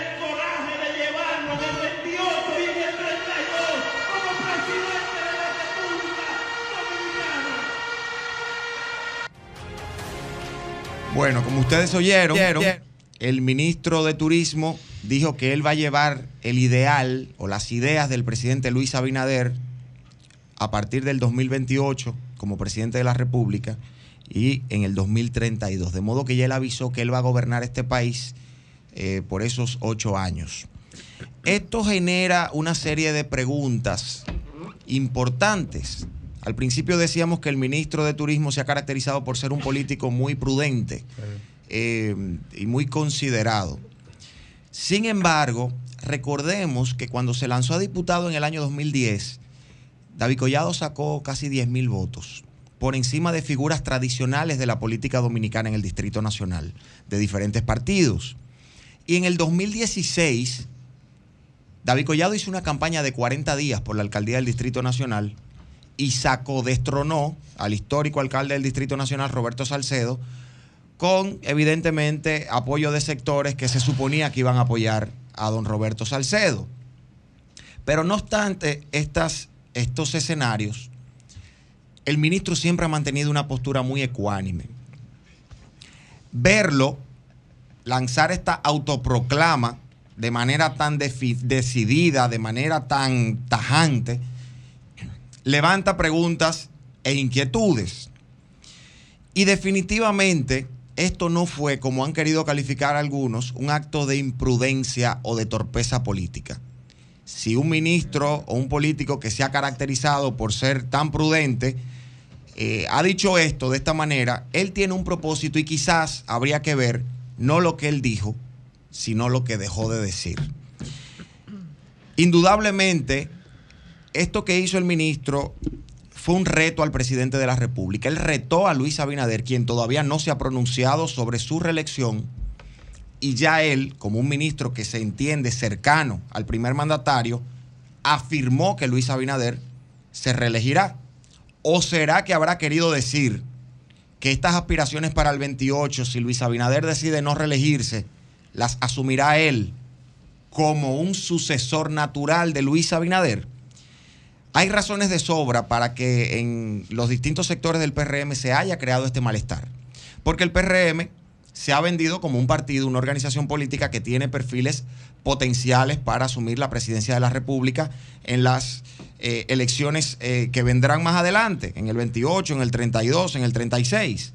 Y tenemos ahí el perfil de Carolina Mejía, de José Ignacio Paliza, de Eduardo San Lobatón, de Wellington Arnott, que ya se ha eh, lanzado anteriormente como aspirante, de Guido Gómez Mazara. Entonces nos preguntamos, ¿está David Collado combinando a Luis Abinader a asumirlo como su sucesor natural? ¿Está des- des- eh, deslindándose David Collado de los otros sectores del PRM? ¿O está queriendo crear filas detrás de él para imponerse como la figura líder que siga Luis Abinader. ¿Estará David Collado retando al presidente, quien en- en apariencia ahora no lo podría remover del cargo para que no se vea como una represalia política? ¿O lo estará combinando a que tome una decisión y lo elija él y con eso se determine quién será el próximo o la próxima candidata que acompañe al presidente Luis Abinader en la boleta presidencial? No sé, definitivamente David Collado le marcó el reloj a cualquier otro aspirante a la presidencia para el año 2028 y esto como un acto eh, que se nota apresurado, todo el mundo sabe la obstinación de- del ministro David Collado con la presidencia de la República, eh, ya empieza a modificar un poco la agenda política del PRM con miras a las elecciones del 24 y a las elecciones del 28. Lo único que quedaría por preguntarse es si luego de este malestar creado en el partido de gobierno por estos pronunciamientos de David Collado, provocarán que el presidente Luis Abinader lo deje como ministro y lo asuma como sucesor o lo remueva del cargo por provocarle una crisis a nivel del partido político que lo llevó al gobierno. Cambio fuera. El sol de los sábados, el sol de los sábados, el sol de los sábados, el sol de los sábados. Bien, a las 8 y 19 de la mañana continuamos con esta ronda de comentarios en el Sol de los Sábados. Muy buen día para don Cristian Cabrera, el periodista joven. Buenos días, República Dominicana. Buenos días al país. Caramba, qué epidermis tan sensible tienen algunos funcionarios con la prensa. Ahí vi una carta que envió el ministro de Educación Superior, Ciencia y Tecnología, eh, Franklin García Fermín, al director del Listín Diario, diciendo que había una mala campaña de ese periódico porque había puesto en evidencia la, la de- el debilitamiento de un sistema de educación tan importante y un proyecto tan interesante como es el inglés por inmersión en República Dominicana, que ha hecho que muchos jóvenes hoy puedan tener trabajo desde zonas francas hasta ser grandes representantes de multinacionales, porque no es lo mismo el conocimiento personal eh, que una persona pueda tener en un idioma y que, a que ese conocimiento pueda ser llevado a otro, a otro lenguaje y que además pueda ese mismo ciudadano tener acceso al conocimiento. Ya él tiene un, ya él tiene un historial, Franklin García Fermín. Yo fui parte de un bochornoso, eh, un bochornoso escenario que él tuvo frente a un compañero mío, Gilbert Guzmán, en otro espacio de televisión, Ah, con Gilbert, donde, donde él le, donde cuando Gilbert le critica, le pregunta sobre la corrupción en el gobierno, él dice que no, que te pica a ti. Oh, Pero eso son palabras de un ministro. Eso son palabras de un ministro, y sobre todo un ministro de educación. Bueno, yo creo que yo creo que debe hacerse una autorreflexión. Miren, hablando de situaciones con funcionarios, lo que está pasando en República Dominicana con nuestro pasaporte es cada día peor. Es bastante penoso. Esta semana, en este mismo escenario, eh, un compañero de Sol de la Mañana decía algunas situaciones sobre cómo, cómo supuestamente, supuestamente, según esa entidad, eh, todo marchaba bien y todo había cumplido con los requisitos de ley. En una licitación de 1.050.000 pasaportes en República Dominicana. Oh, sorpresa. Parece que en la información que logró recabar mi compañero y gran amigo Virgilio, no logró identificar incluso una carta que envió el encargado comercial de la Embajada de Francia en México, que es el responsable de toda la región latinoamericana, sobre los temas vinculados a ese país. Yo decía desde que inició, antes incluso, puedo decir prácticamente que fui uno de los que destapó ese caso de corrupción en este país. Porque en una entrevista que le hicieron a doña Digna Reynoso y al comité directivo de, la Dirección General de Pasaportes, para, los, para el grupo de comunicaciones Corripio, ella dijo, con una licitación corriendo que apenas había sido abierta una semana antes quizás, que había en curso una licitación, oigan esto, para ofrecer 1050, 1.050.000 pasaportes. Pero resulta que en esa entrevista, sin que la licitación concluyera, ella decía que una empresa alemana iba a brindar el servicio. Y yo digo, ¿acaso no es en automático corrupción usted decir que una empresa, va, una empresa de un país determinado va a brindar un servicio cuando usted tiene compitiendo por esa licitación empresas de todos los países? Bueno, eso a cualquiera le levanta una sospecha. Porque si, si Yuri, Millicent, Susi, Cristian, Fran y Roselvi están compitiendo por ver quién es el ganador para un programa eh, que van a colocar una hora diaria a la semana y, y sale de repente algún dueño de esa empresa diciendo que, que bueno, eh, la mujer que va a dominar el programa, evidentemente Fran, Yuri y yo vamos a gritar de una vez porque está en un proceso de un concurso, no puede haber una mujer ganadora si está en el proceso de concurso. Ya perdí. O sea, ahí hay un problema. Ahí hay un problema. Entonces, resulta que ya se tenía preseleccionado el ganador. Usted ve como cuando usted va a un sastre o a un modista y le hacen una ropa a la medida. Bueno, eso fue una licitación a la medida. Fue una licitación a la medida, pero lo que más me sorprende no es lo que ocurrió en ese momento, sino lo que viene después que es que se conoce que quien está detrás de una de esas empresas que ganó 700 mil del millón 50 mil pasaportes a licitar, resulta que es uno de los haitianos más poderosos, de los que fue sancionado por Canadá, de los que fue sancionado por Estados Unidos, Gilbert Villo. ¿Cómo? Pero eso es grave, Cristian. O sea, los pasaportes dominicanos están en manos del señor Gilbert Villo, porque es una empresa manejada por una persona súbdita de él. Y lo estoy diciendo con responsabilidad en este espacio, ¿eh? con total responsabilidad. Entonces, además del problema diplomático que representa, de la lista de corrupción, el problema diplomático que puede representar, porque estamos hablando de empresas de la imprenta nacional de Francia y estamos hablando de empresas estadounidenses. Ustedes saben cómo son los gringos ñoños con sus empresas. No cuando no se le da una licitación, sino cuando ellos entienden que los criterios que se establecían en esa licitación no se corresponde con lo que la norma dicta y por tanto es desequilibrada. Pero además, oíganse este detallito, y ya con esto yo creo que, que puedo concluir. El pasaporte dominicano por unidad en procesos anteriores costaba de 250 pesos abajo, hace menos de tres años. Resulta que en este último proceso cada libreta de pasaporte estará costando cerca de 600 pesos para un incremento mayor al 130% de su valor original hace tres años. ¿A dónde irá ese dinero? ¿Qué se hará con eso?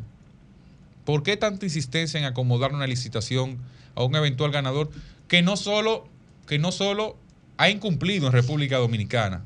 Porque ahí están las declaraciones que dio el anterior director de pasaportes cuando se retrasaron y hubo la escasez. No solo eso, sino también que lo que se ha presentado es un aumento en el costo de ese pasaporte.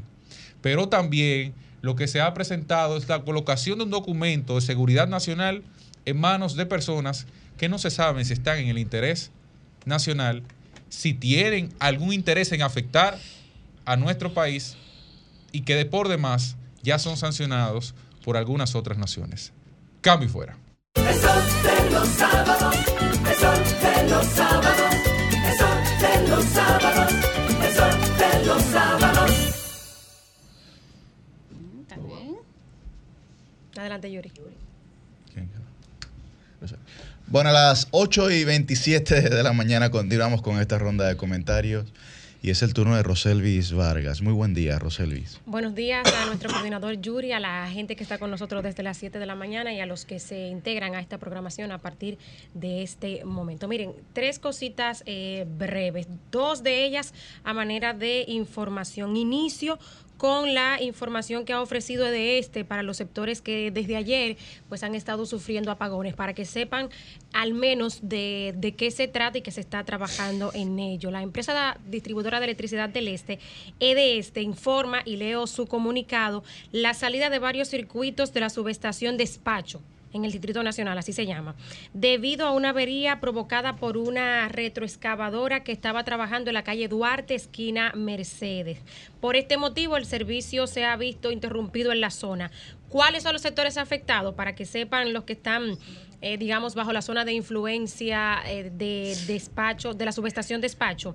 El Pensador, Isabelita, La Tablita, Los Caracoles Sanssouci, Los Coquitos de las Américas, Los Mameyes, Parque del Este, Villa Duarte, La Francia, Los Molinos, esto es en el Osama, Pueblo Nuevo, Residencial Turístico Sanssouci y Simonico. Además, de este lado, en el Distrito Nacional, Ciudad Nueva, eh, Ciudad Colonial, Gascue, San Lázaro, San Miguel, Santa Bárbara, Villa Francisca, Don Bosco y Villa Consuelo. Dice de este que su personal trabaja arduamente para restablecer la energía a la mayor brevedad posible. Ya saben entonces los que están en estos sectores cuál ha sido pues la razón de la avería que está provocando los apagones. En segundo lugar, el próximo miércoles 14 de junio se celebra el Día Mundial del Donante de Sangre. Quiero eh, hacer un llamado aquí al gobierno a que en vista de esta efeméride que se celebra el próximo miércoles pongan la vista sobre la Cruz Roja, sobre los bancos de sangre públicos y privados que hay en todo el país. Y, vean todas las cosas eh, que se pueden mejorar y que hay que mejorar en los servicios de donación de sangre, que aunque muchos quizás no han pasado por eso, los que se ven en esta situación eh, eh, pasan por momentos muy difíciles, no solamente cuando a veces no tienen los dos mil y pico de pesos que hay que pagar por el tamizaje, aunque tú lleves un donante, sino que en muchas ocasiones cuando no tienes el donante también es un dolor de cabeza. Entonces, ahí quiero respaldar el llamado que ha hecho la red de donantes de sangre, eh, pues para que se le preste atención a la propuesta que ha hecho al gobierno con una serie de incentivos que estaría organizando la red de donantes de sangre a favor de los ciudadanos, pues que voluntariamente se afilien a la red. No esto para incentivar que la gente voluntariamente pues done sangre. Entonces, atención al gobierno ahí, a lo que propone la red de donantes de sangre eh, que se lanzó hace eh, dos años, me parece, y que todavía pues no se ha concretado. Creo que ese pudiera ser un gran aporte a esta situación en el país. Tercer y último tema. Miren, ya ha iniciado la temporada alta, por llamarlo, por llamarlo de alguna manera, de salida de menores del país, por campamentos, por vacaciones, por visitas de familiares, todo esto a raíz de las vacaciones de veranos de las escuelas y los colegios privados. Hay mucha gente que, que no viaja más que al interior o que se queda en su casa, pero bueno, atención a los que tienen niños menores de edad y adolescentes saliendo del país, porque pueden estarse encontrando con situaciones difíciles y no hacen el proceso de requerir el permiso de salida del país de forma adecuada. ¿Y esto por qué es una información noticiosa y por qué se convierte en una situación de interés? Bueno, señores, porque aunque usted no lo crea y aunque usted piense quizá que se le están poniendo en China, si decide llamarlo así, lo cierto es que aquí hay muchos padres que se roban sus hijos es decir, que se los roban porque lo sacan sin el permiso del cónyuge o del otro padre del menor, que falsifican firmas para sacar menores de edad. Eh, eh, eh, bueno, y los padres que viven fuera del país, por ejemplo, que tienen que autorizar, cuando uno de los padres vive fuera y el otro aquí, el padre que vive fuera tiene que autorizar la, la salida de ese menor del territorio dominicano. Y también a veces pues cometen algunos errores en el procedimiento. Atención aquí, ¿cuáles son los menores que necesitan permiso para salir del territorio dominicano. Eh, los menores que van acompañados de sus dos padres no requieren permiso. El menor acompañado de uno de los padres, un tercero o un representante de un medio de transporte internacional requiere permiso. Cuando el menor tiene un solo apellido, es decir, el apellido de la madre, y viaja en compañía de la madre, no requiere permiso. Cuando tiene un solo apellido, que es el de la madre, y no viaja con la madre, requiere permiso. Cuando viaja con uno de sus padres y el otro ha fallecido, debe presentarse el acta de defunción original debidamente legalizada al momento del control migratorio. Cuando uno de los padres ha fallecido y no viaja con el padre sobreviviente, requiere permiso. Cuando viaja con un tutor legal o con tutores legales, requiere permiso. Cuando es un menor que ha sido adoptado por padres extranjeros, requiere permiso. Cuando el menor viaja con visa de residencia o residencia de otro país por primera vez, requiere permiso. Cuando el menor eh, con residencia en otro país, con residencia en Estados Unidos y ha estado aquí en República Dominicana por menos de seis meses, no requiere permiso, pero al momento de su ingreso al país debe llenar un formulario que debe presentar a la salida. Voy a colgar en mi cuenta de Twitter. Permíteme, Roseli, para que la gente se lo lleve resumido lo más simple posible. La ausencia de uno de los padres o de ambos requiere permiso. A excepción. A excepción del caso de la residencia. O de cuando el padre ha fallecido, por ejemplo, o, es, declarado solo por la madre y viaja con la madre. Con, la documentación, con la documentación ahí. la ausencia de ambos, para que la gente no se complique con eso, porque hay mucha gente devolviéndose al aeropuerto y pidiendo un ticket por eso. La, la ausencia de uno o ambos padres necesita o requiere el permiso. ¿Cuáles son de los errores más frecuentes? Miren, el permiso dura 90 días. Si su hijo viaja en julio, no espere dos días antes para intentar sacar el permiso. Sáquelo con tiempo, que eso no se le va a vencer. Dura tres meses eh, y tiene vigencia para una sola salida. Si el padre vive fuera del país, uno de los padres, y debe autorizar que el menor salga de aquí de República Dominicana, debe ir a su consulado más cercano, solicitar el permiso, allá se le apostilla y debe mandarlo aquí. Pero lo primero que tienen que hacer es crear el perfil en la página de la Dirección General de Migración. Y oigan, aunque parezca tedioso, ya he conocido de casos este año recientemente eh, de padres que dicen, pero me están diciendo que esa firma es falsificada, ¿cómo puede ser? Si, si, si fue su papá o fue su mamá que firmó, pues fíjense que sí. Oigan, por ejemplo, el caso que se da. Eh, un menor que viaja el viernes el padre firma el permiso y sale del país el lunes anterior. Bueno, pero cuando ese permiso se deposita, migración dice, pero ¿cómo me están depositando este, permiso hoy si este padre aparece en el sistema que salió el lunes pasado? Entonces tienen que tener cuidado con eso. El permiso debe depositarse estando el padre presente en el país, porque todas esas informaciones se cruzan en República Dominicana. Y a pesar de que usted crea que lo están fastidiando, es real que hay padres sustrayendo niños sin el permiso de sus otros padres. Entonces vamos simplemente a cumplir con los requerimientos de las instituciones correspondientes del país.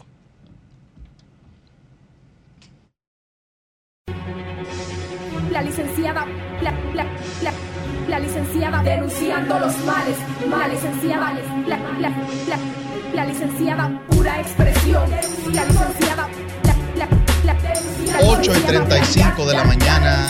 Seguimos con esta ronda de comentarios en el Sol de los Sábados. Y es el turno de la versátil. Muy buen día para Susi Aquino Gotró. Muchísimas gracias, Yuri, a todos mis compañeros y compañeras que están en estos micrófonos de sol, una cabina muy activa, en especial los sábados, que se llena de mucha energía, en especial en las pausas. Si usted cree que en el aire escucha cosas, no quiera usted saber. Eh, cuando estamos fuera del aire. Señores, agradecer precisamente a doña Monserrat, a don Antonio y a todo el equipo de Sol de la Mañana que en el día de ayer me estuvieron recibiendo para hablar de mi proyecto personal, para hablar de mi espacio en mi canal de YouTube Susi TV RD en esta temporada que acaba de pasar Mujeres de la Radio, donde tuvimos entrevistas con mujeres espectaculares ahí estuvo doña Consuelo Despradel, estuvo Diulca Pérez, estuvo también la participación de grandes figuras de nuestro país a nivel carrosario y cerramos, como por supuesto era el mes de las madres, con mi madre Susana Gotro. Ahora tendremos una nueva temporada llamada Mujeres de la Opinión, donde estará nuestra querida Danira Caminero, que pertenece a esta plataforma de RCC Media, también eh, Julia Muñoz Alegre, que pertenece aquí a Modo Opinión, mi querida colega Danilza Vargas, con quien he compartido en otros momentos en los medios de comunicación y por supuesto nuestra querida amiga y compañera Milicen Uribe, que van a poder ver una entrevista muy, muy querida, muy amena, muy llena de sentimientos. Ese día salimos dando gritolazos de ahí. me, me pasé, Susi, me pasé. No, no, y, y yo también bien, yo dije, no te puede dañar el maquillaje, aguántate, aguántate. Pero tenía los ojitos todos vidriosos. Y pues agradezco el espacio aquí en mi casa de que me permitiesen con este eh, trato fino de todo este equipo, pues venir a hablar de esos temas. En otro orden, una de las informaciones que voy a compartir con ustedes es de cómo se está ampliando la conectividad aérea de la República Dominicana. Oficialmente, la Junta de Aviación Civil, la IAC, informó de esto a través de su vocero oficial, quien es su máximo incumbente, el presidente de la misma, el señor José Marte Piantini, quien dijo que se han aprobado 138 rutas internacionales para conectar el territorio dominicano con otros países del mundo. Desde el 16 de agosto del 2020 hasta la fecha, él ha señalado que se han implementado 96 nuevas rutas internacionales desde y hacia el territorio dominicano. Ahora se han destacado las conexiones con mercados y destinos estratégicos donde pues ahora se han ampliado, se han hecho eh, mayores y mejores rutas, pero entre las que eh, se destacan con una afluencia importante están Oranjestad, Aruba, Kingston, Jamaica, Williamstown, Curazao, Manaus, Brasil, Asunción, Paraguay, Montevideo, Uruguay, Martinica y Gran Caimán, entre otros destinos. Esto consolidando a República Dominicana como el territorio del Caribe que conecta directamente con más destinos de Latinoamérica. La importancia de esto radica no solamente en el desarrollo del turismo, en la capacidad que puedan tener los dominicanos de viajar y los de fuera de venir aquí, sino también de cómo económicamente esto impacta de manera positiva a nuestro país. Un turista que viene es un turista que evidentemente eh, tiene que gastar desde, desde, que usted se levanta, desde que usted, usted, sale de su casa, mucho más si sale de su país, usted está gastando. Entonces, si viene aquí, pues mejor que gasten su dinerito en República Dominicana, que lleguen por esos vuelos y que vengan a gastar sus chelitos para acá, que nosotros bien que nos hace falta y los recibimos con mucho cariño. Sonríe al turista, decía una frase muy famosa por ahí. En otra información no tan agradable, la Junta Central reconoció el partido político de, Ramfis Trujillo llamado Partido Esperanza Democrática. Esperanza es la que se nos ha perdido a nosotros con esta decisión porque a través de la resolución 24-2023 eh, comunicada por un despacho de prensa, indica que el expediente de reconocimiento fue sometido en el año 2021 por haber cumplido, y cito, con todos y cada uno de los requisitos que establece la ley. Y amenazó de una vez que no quiere alianza. Es que no quiere alianza, que ellos tienen candidatos en todas las demarcaciones, que ellos son insobornables y que nada, que ellos van para adelante, que representan al pueblo dominicano y lo que el pueblo dominicano necesita. El eslogan, señores, de la campaña electoral del nietísimo Ramfis Domínguez Trujillo es mano dura. Así que ya ustedes se pueden imaginar Vaya a saber. por dónde que va la vaina.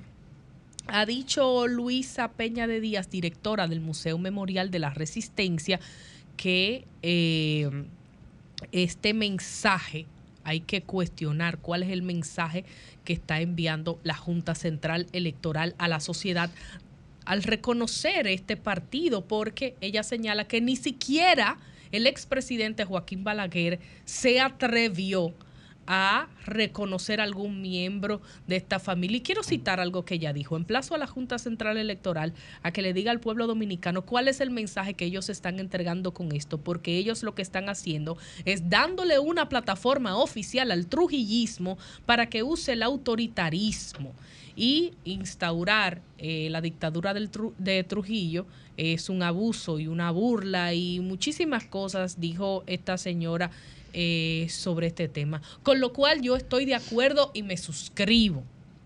Porque señores, en un país que está como está, que hemos visto cómo va el deterioro de la sociedad. Primero, no estamos respetando a las víctimas que han eh, perdido o sea, las familias que perdieron eh, eh, eh, sus ancestros víctimas del trujillismo, esto pudiera ser legal, pero no es prudente.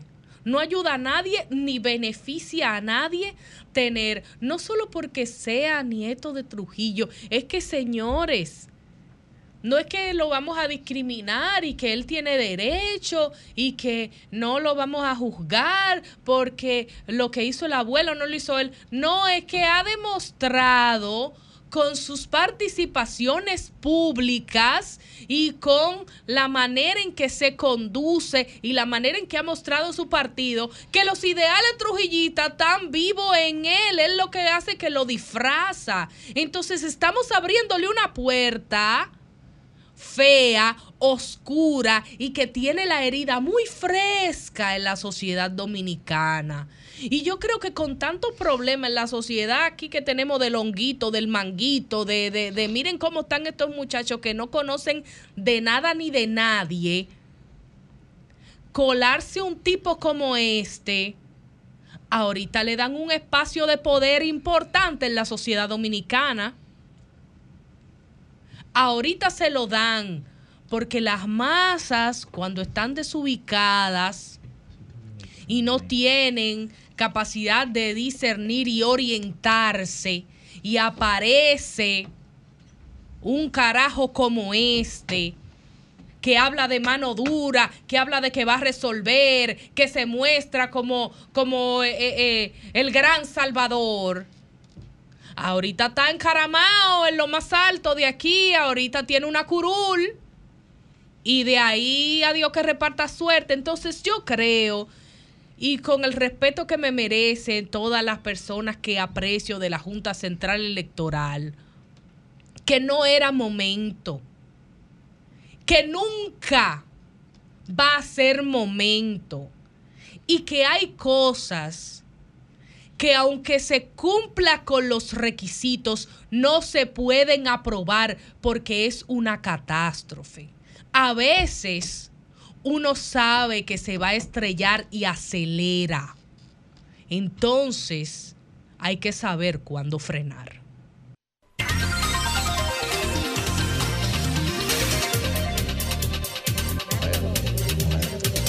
Bueno, a las 8 y 51 de la mañana estamos de vuelta en este Sol de los Sábados y continuamos con nuestra ronda de comentarios. Muy buen día para la embajadora del pueblo, Milicen Uribe. Gracias y un saludo a todo el pueblo dominicano. Miren, eh, no hay nada más fuerte, no hay nada más fuerte para una madre que saber que su hijo o su hija corre peligro. Esto precisamente sirvió como caldo de cultivo para que se atrevieran a amenazar a la Procuradora General de la República, a doña Miriam Germán Brito. Era una información que había estado corriendo, yo de hecho tengo un tiempo que la manejaba, pero esta semana es precisamente cuando ya ella lo confirmó y de manera textual dijo que alguien le mandó un mensaje por WhatsApp diciéndole que si le tocaba a su gente, y ella dice, yo no sé quiénes son su gente en las cárceles, eso se iba a resolver con sangre y que no era la mía, que el que escribía, y lo dijo a sí mismo, yo le puedo mandar a matar a su hijo. Entonces yo quiero comenzar de entrada expresando mi solidaridad con, con doña Miriam Germán, una mujer cuya templanza ha sido medida en más de una ocasión en el ejercicio, pero también en la opinión pública. Eh, creo que ella es un patrimonio de la decencia en la sociedad dominicana y que hay que preservarla. Espero que los organismos de inteligencia del Estado hagan su trabajo. Yo tengo información de cosas que se han estado haciendo, no la voy a revelar porque sería imprudente. Sé que el mismo presidente de la República le está dando un seguimiento súper personalizado a este caso y eso es lo que corresponde. Ahora bien, como sociedad, como ciudadanía, yo creo que no podemos quedarnos solamente en el tema de las amenazas hay que ver qué hay detrás de esas amenazas. Y es un poco la línea que quiero compartir con ustedes en este comentario. Y quiero comenzar por advertir que en este caso hay responsabilidades individuales, pero también las hay colectivas. En el tema individual, por supuesto que el autor. Y como ya también eh, se ha venido mencionando, eh, la persona que contactó vía WhatsApp a doña Miriam, extrañamente no se refugió bajo el anonimato, se identificó. Y se trata de nada más y nada menos que de Joel Ambioris Pimentel García, alias La J, que es un reconocido narcotraficante de Santiago. Este señor reside en el exterior del país. Se ha dicho que es en Europa, pero no es en Europa, es en Estados Unidos donde él reside. Y a él se le eh, acusa de manejar una red de 300 sicarios y de controlar, escuchen esto, el sistema penitenciario de República Dominicana. Yo que pensé que eso era algo del Estado que hacían las autoridades. Entonces, cuando ustedes ponen el nombre de él en Google y les invito a que hagan este ejercicio, va a aparecer mucha información. La primera data, y ahí pueden, pueden poner la imagen 1, del año 2007, donde ya él lo calificaban de una persona sumamente peligroso. Ahí ven una información que dice policía busca secuestrador, anda suelto y es muy peligroso. Más adelante, en la imagen 2, podrán ver un operativo que se hizo en el 2009 y ya ahí a Joel Pimentel García, alias La J, la persona que está amenazando de muerte al hijo de la Procuradora General de la República, ahí ya también la policía da cuenta de él, de un caso donde estaba vinculado un hermano de él y dicen que efectivamente eh, Joel era quien estaba encabezando la banda a la que pertenecía la persona que asesinaron. Entonces, no nos quedemos en esto y ya identificado el autor y su, y su prontuario, hablemos entonces de la responsabilidad colectiva. Él llama a la procuradora y le cobra. Y la procuradora le responde, cóbrele a quien usted le pagó. Yo con gente como usted no negocio. Esa fue la respuesta. ¿Se le respondió Miriam? Esa fue la respuesta que ella dio. Cóbrele a quien usted negoció. Yo con gente como usted no negocio. Entonces yo creo que una de las preguntas del millón en este caso es, ¿con quién negoció alias La J? ¿Con quién negoció? ¿Fueron gente de la administración pasada? ¿Fueron gente de esta administración? ¿Pero con quién negoció? Para mí esa es una pregunta clave. Y quiero compartir la imagen 3 para que ustedes vean qué es lo que ha estado pasando. Eso es una información que da cuenta de un operativo que hizo el Ministerio Público, el Ministerio Público y la DNCD contra el microtráfico en barrios de Santiago.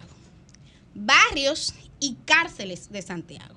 Y, por ahí anda todo. O sea, al final, eh, estimados oyentes, del Sol de los Sábados, aquí lo que estamos viendo es que se está desmantelando un sistema de complicidad que implicaba que en las cárceles dominicanas operen puntos de droga con la legitimización incorrecta de quienes están llamados a combatir eso. Entonces yo creo que este tema no se puede quedar solamente en preservar la seguridad de la procuradora, que para mí es innegociable. Creo que también pasa por identificar quiénes son los responsables de que las cárceles dominicanas hoy día operen como están. Y yo siempre he dicho que una de las cosas que más me ha dolido del caso Operación Medusa es precisamente cómo ha refrenado una reforma justa y necesaria de lo que es el sistema penitenciario de República Dominicana, que hemos hablado de las condiciones indignas en que opera. Recientemente la Defensoría presentó un informe que reconfirma un dato que habíamos dado, 70% de los reclusos en condición de prisión preventiva y de eso el 50% ya se le cumplió su pena. Sin embargo, siguen ahí. Aquí en las cárceles dominicanas hay que dar dinero para todo, ya lo hemos dicho, para usted tener un espacio donde dormir, para usted tener acceso a una comida más o menos decente. Pero el que se esté vendiendo droga y con la complicidad de las autoridades, eso no debería quedarse ahí. Entonces voy a cerrar este caso, este comentario diciendo lo siguiente.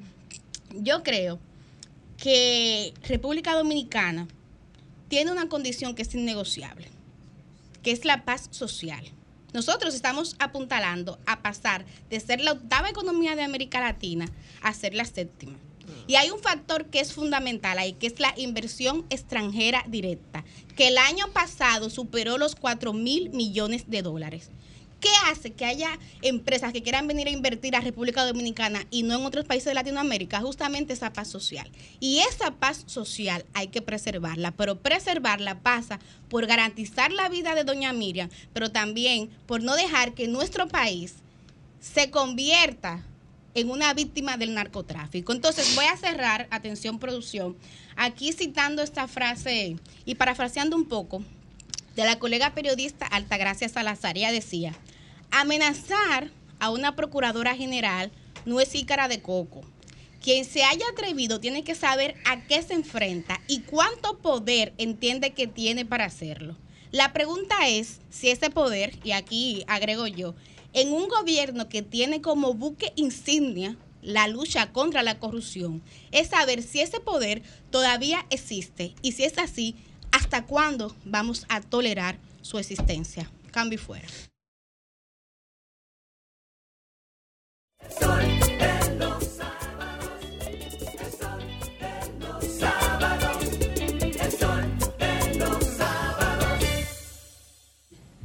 Avanza la mañana, el reloj marca las 8 y 59 y continuamos nuestras rondas de comentario con nuestro coordinador Yuri Enrique Rodríguez. Muchas gracias, Roseli, muchas gracias a toda la gente que nos hace el favor de su sintonía desde tempranas horas de la mañana en este sol de los sábados con el Dream Team de la Radio Nacional. Síndrome de Estocolmo. Fenómeno paradójico en el cual la víctima desarrolla un vínculo positivo hacia su captor como respuesta al trauma de tal cautiverio. Parece que es lo que ocurre con muchos políticos, especialmente en el Partido de la Liberación Dominicana, donde el próximo lunes el comité político se reunirá y uno de los temas que está en agenda es precisamente el tema de las alianzas. En mi comentario del sábado anterior, con mucha severidad y vehemencia, pero también con responsabilidad, me expresé sobre este tema. Y hoy quiero hacerlo también porque para mí es de suma importancia. Yo me hago múltiples preguntas porque me genera suspicacia en endemasía. Primero, que muchas de las personas que auspiciaron al actual candidato presidencial del PLD, Abel Martínez, en la consulta interna de ese partido, hoy sean promotores acérrimos de una alianza que para mí está a destiempo, que no la descarto y que la entiendo como positiva, pero no en este momento. No hay plazo que no llegue, no hay plazo que no se cumpla ni fecha que no llegue. Y la desesperación en el tiempo lo que produce y genera es el fracaso de las, de las instituciones. Y lo que uno puede observar es la importancia individual por encima del colectivo en esta situación. ¿Por qué yo digo esto? Porque miren, si se celebrase algún tipo de votación el próximo lunes en el comité político de cara a, estas, eh, a esta eventual alianza a destiempo, a destiempo, lo que ocurrirá será lo siguiente, desde mi lectura, y es que los que voten a favor estarán endosando al Partido de la Liberación Dominicana a la candidatura presidencial de Leonel Fernández. Y me queda más claro que el agua. Y quisiera que producción me coloque la imagen ahí de mi queridísimo, mi queridísimo José Fran, pero que creo que se ha desbordado creo que se ha desbordado en sus consideraciones. ¿Y qué dice? Estamos inmersos en construir una opción opositora real que la encabezará Lionel. Y haciendo los acuerdos con los partidos que están decididos a mantener una línea de oposición verdadera y estén de acuerdo con que presentemos candidaturas comunes en niveles municipal y congresual. Opositora real que la encabezará Lionel. Bien. Gracias, producción. Bien. Si ese es el ánimo que puede tener algún grupo, yo le pedí en mi pasado comentario que se atrevieran a expresarlo públicamente. Porque las consecuencias que se generen de esa alianza, que parece que, que procura salvaciones individuales, tienen que tener responsables. Las consecuencias que se generen deben de tener responsables. Y el Partido de la Liberación Dominicana, que ha durado tres años en un arduo proceso de reorganización, de elecciones internas, de generación de consenso, de celebración de una consulta, mire, hay que ser muy cara dura para haberle tomado el pelo a toda una militancia para ahora venir con una idea que lo único que hace, que lo único que hace es endosar toda una estructura nacional inscrita hasta en el último paraje del territorio dominicano, para como si se tratase de un absurdo o aberración, plantearle a gente que se ha fajado, no, no, que espérense que ahora el rumbo, bueno, otro. Yo trato de hacer este comentario con el mayor comedimiento posible y la mayor prudencia posible. El expresidente Fernández goza de todo mi aprecio y admiración y sabe que personalmente no tengo absolutamente nada en contra. Por el contrario, ahora bien, como joven político, yo quisiera que se, se respeten los tiempos en la política. Y yo quisiera que este país y que muchos jóvenes estén en capacidad de verdaderamente practicar practicar el discurso que señalan. Ojalá se atrevan a practicarlo, que no solamente eh, eh, lo expresen. Ojalá tengan la condescendencia y la decencia de hacerlo. Pero yo reitero, yo reitero, lo menos, lo menos que los pro alianza fuera del PLD le han dicho al PLD es piñata morada. Lo menos. Otra cosa que me genera mucha suspicacia es el afán que genera esta alianza por parte de los que están fuera del PLD, que tan garantizada tienen su popularidad frente a la percepción de la sociedad. Entonces, ese afán que para mí se traduce en desesperación, no se correlacionan con el discurso que ellos mantienen. Pero no hay que ser ingeniero de la NASA para entender los nexos causales que se desprenden de sus declaraciones, pero posteriormente de sus acciones. Entonces, ojalá que lo que ocurra el próximo lunes en el comité político sea, sea frente a la transparencia. Porque sea lo que sea que el destino le tenga preparado al PLD, tendrán que haber responsables. No para señalar los nombres, pero para que la historia los tenga y si así lo decidiera la historia, los absuelva. Ojalá. Ojalá. Pero yo sí quisiera ver eso. Porque es incom... O sea, para mí es una cosa que no me cabe en la cabeza.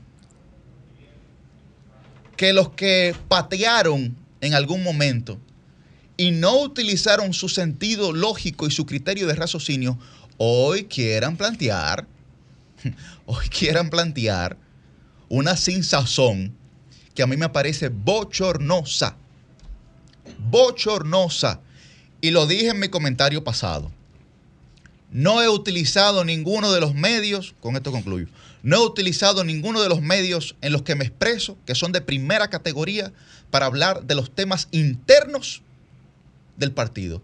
Pero en estos dos comentarios quiero dejar muy claro, como lo dije el otro sábado, que hay gente que se está jugando al hipotecar el futuro político de muchos jóvenes.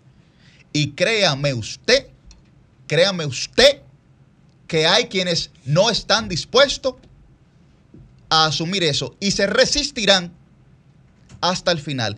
Lo contrario, lo contrario, mire, lo contrario, mire, de esas emociones, de esas emociones que se presentan cuando lo paradójico ocurre de que usted genera un vínculo, un vínculo afectivo con su captor. Lo contrario de eso es la locura. Y responder a la locura es legitimarla. Por eso intentaba reservarme.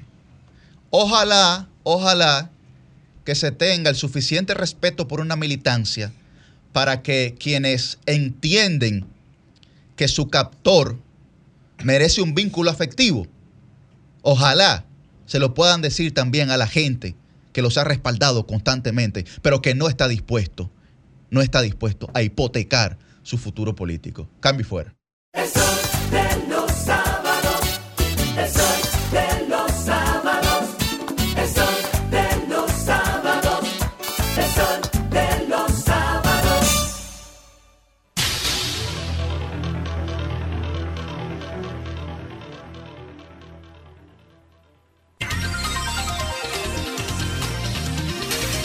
A las 9 y 14 de la mañana estamos de vuelta con este Sol de los Sábados y de inmediato arrancamos con nuestra primera entrevista del día. Con nosotros está el doctor Severo Mercedes, médico cirujano, director de la Escuela de Cirugía Plástica y Reconstrucción del Hospital eh, Salvador Gautier, y el doctor Jairo González, presidente de la Sociedad Dominicana de Emergenciología, que también es candidato a la regional del distrito del Colegio Médico eh, para noviembre, que son las próximas elecciones. Muy buen día, doctores. Buenos días. Bienvenidos a este Sol de los Sábados. Adelante, José Luis. A Jairo no se le ha escuchado la voz todavía, el doctor. Sí, está como pasivo ahí. González. Pero bueno, iniciamos con, con el doctor eh, eh, Severo. Severo. Quisiéramos saber, eh, doctor, el estado de salud del jovencito que le fue cercenada la mano izquierda esta semana en San Pedro y sobre todo eh, saber que hay de cierto en una información que circuló esta semana de que no volvería a tener movilidad en la mano. Pues muchas gracias, buenos días y gracias a ustedes por la invitación.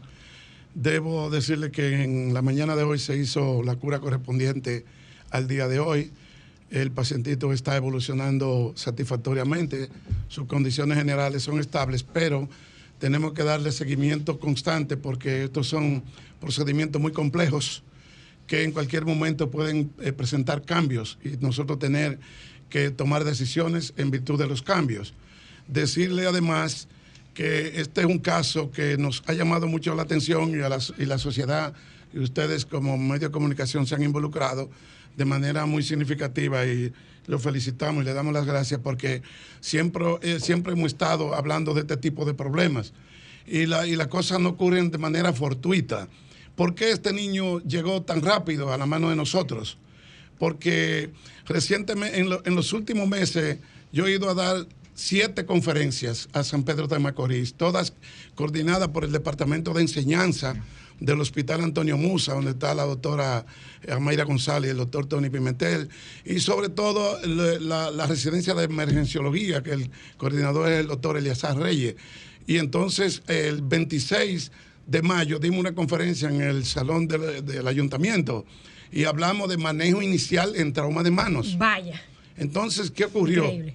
Que los residentes, que son los que hacen una especialidad, ¿no? Y en este caso los emergenciólogos, que reciban mi felicitación, los residentes y los emergenciólogos y su equipo de profesores, estaban ahí presentes y yo le expliqué cómo trasladar una mano cuando la encuentran amputada. Y lo primero es que esta niña, Ashley se llama, ¿no? Eh, la, la niña de 17 La años que ayudó la que ayudó, sí, sí, sí, cogió sí. el suéter de- del niño Sí, sí, sí. y le puso Que el me torniquete. sorprendió el conocimiento, ¿eh? Lo primero es que eso, esa, esa muchachita. poner el torniquete donde fue desprendida la mano y, y- y la mano no dejarla así, el torniquete y elevar la mano. El brazo. El brazo, dice. el antebrazo en este caso. Ya me imagino que la mano no está, ¿no? Entonces, con la mano, tomar la mano, envolverla en un paño limpio y húmedo, limpio y húmedo, Esto parece una conversación y de guerra, enviárnoslas señores. a nosotros, donde tenemos la unidad de cirugía de miembro superior que está dedicada al doctor Héctor Herrán Perdomo, que dejó un legado. La única en el país, doctor. La única del país y el único lugar donde se hace este tipo de procedimiento, porque es la única escuela que forma cirujanos plásticos en República Dominicana. Ya nos hemos formado 83. He dicho, nos hemos formado, o sea que yo soy producto de esta escuela.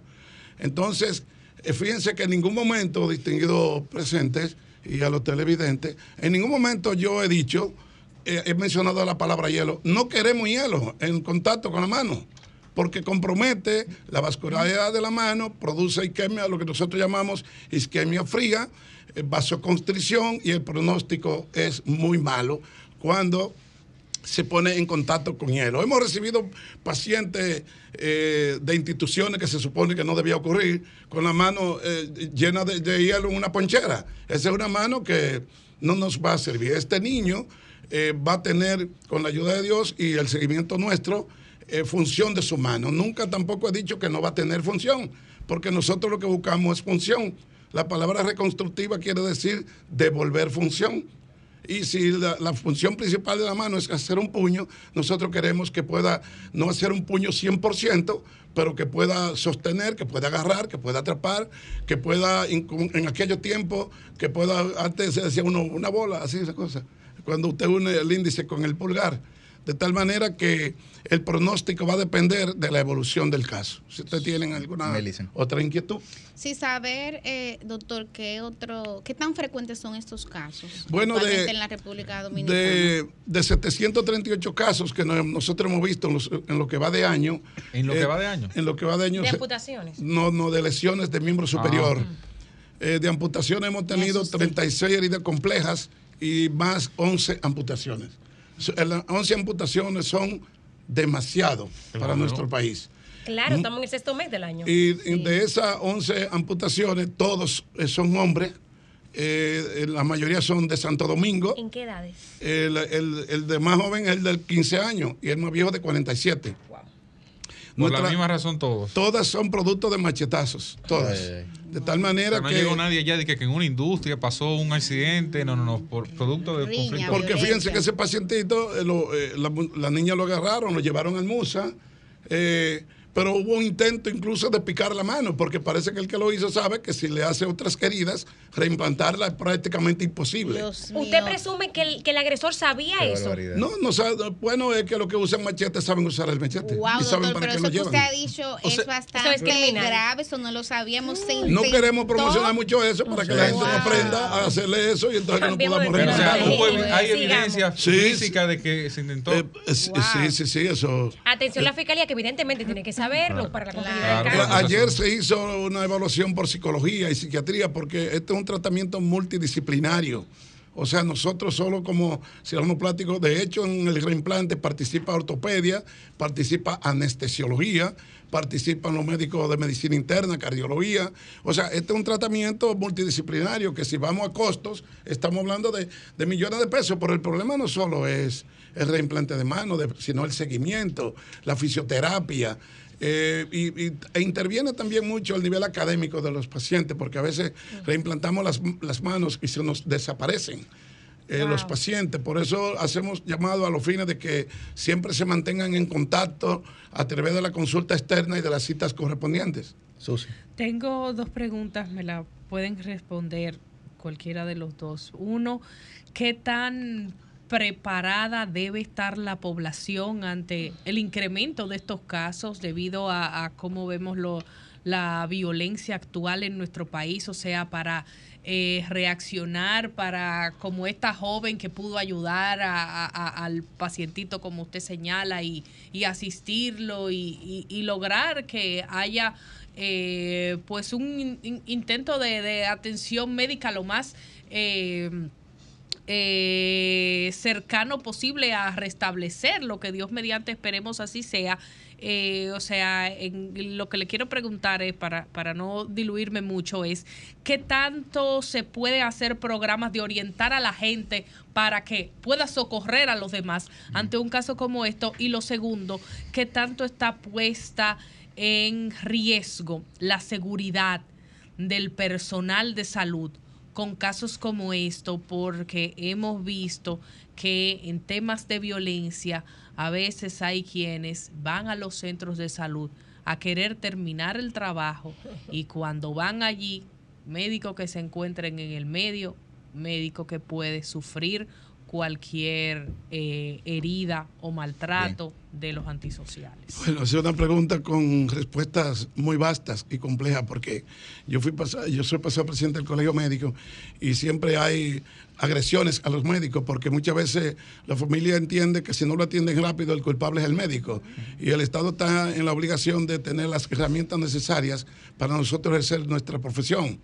Por ejemplo, en el Gotier, donde está la residencia de cirugía plástica, nosotros tenemos actualmente al doctor Holguín como director del hospital. Y ayer precisamente el doctor Mario Lama llevó una gran cantidad de equipos al hospital. Ha sido el director ejecutivo que más eh, apoyo ha dado al, al Gautier. Y, Del y servicio, usted de- dice. de- del- director ejecutivo del Servicio Nacional de Salud. Hay que reconocer las cosas, eh, porque que, que nos faltan, siempre va a faltar. Y entonces la inquietud suya va por el orden de lo que se llama la educación continuada. Si esta niña llegó rápido fue por el proceso de educación continuada que nosotros hemos desarrollado a nivel nacional. Lo que necesitamos es el apoyo de las autoridades a los fines de que estas informaciones puedan llegar a la población, para que cuando se presente otro caso pueda llegar como este que llegó eh, dos a tres horas después. Eso no es frecuente. A nosotros nos llegan los casos después de seis, ocho y diez horas. Y mientras más tarde llega, peor es el pronóstico. Pero el asunto es de educación. Entonces, la seguridad que usted hablaba, bueno, hemos recomendado que las escuelas deben tener su seguridad y las que no lo tengan deben solicitarlo y, la- y las autoridades, porque la salud es un derecho fundamental, humano y constitucional. Lo, lo- lo establece la Constitución en el artículo 61. De tal manera que lo que tenemos que darle seguimiento y educar a la población para que cuando estos casos lleguen, por favor, piensen en cualquier cosa, menos en hielo. In- Incluir en la conversación al doctor Jairo Ay, González a propósito de que es el presidente de la Sociedad Dominicana de, Emergencio- de Emerge- Emergenciología. Nos ha costado esa palabra. Hoy, hoy yo estoy como trabajo, porque ya va No, dos no, tranquilo, nos ha costado todo. se me lengua la traba, ¿verdad? Tiene que hacer par de trabajos. Sí, sí, sí, se me lengua la traba, doctor. Eh, conocer si las, si me las, traba la sí, lengua. se me lengua la traba.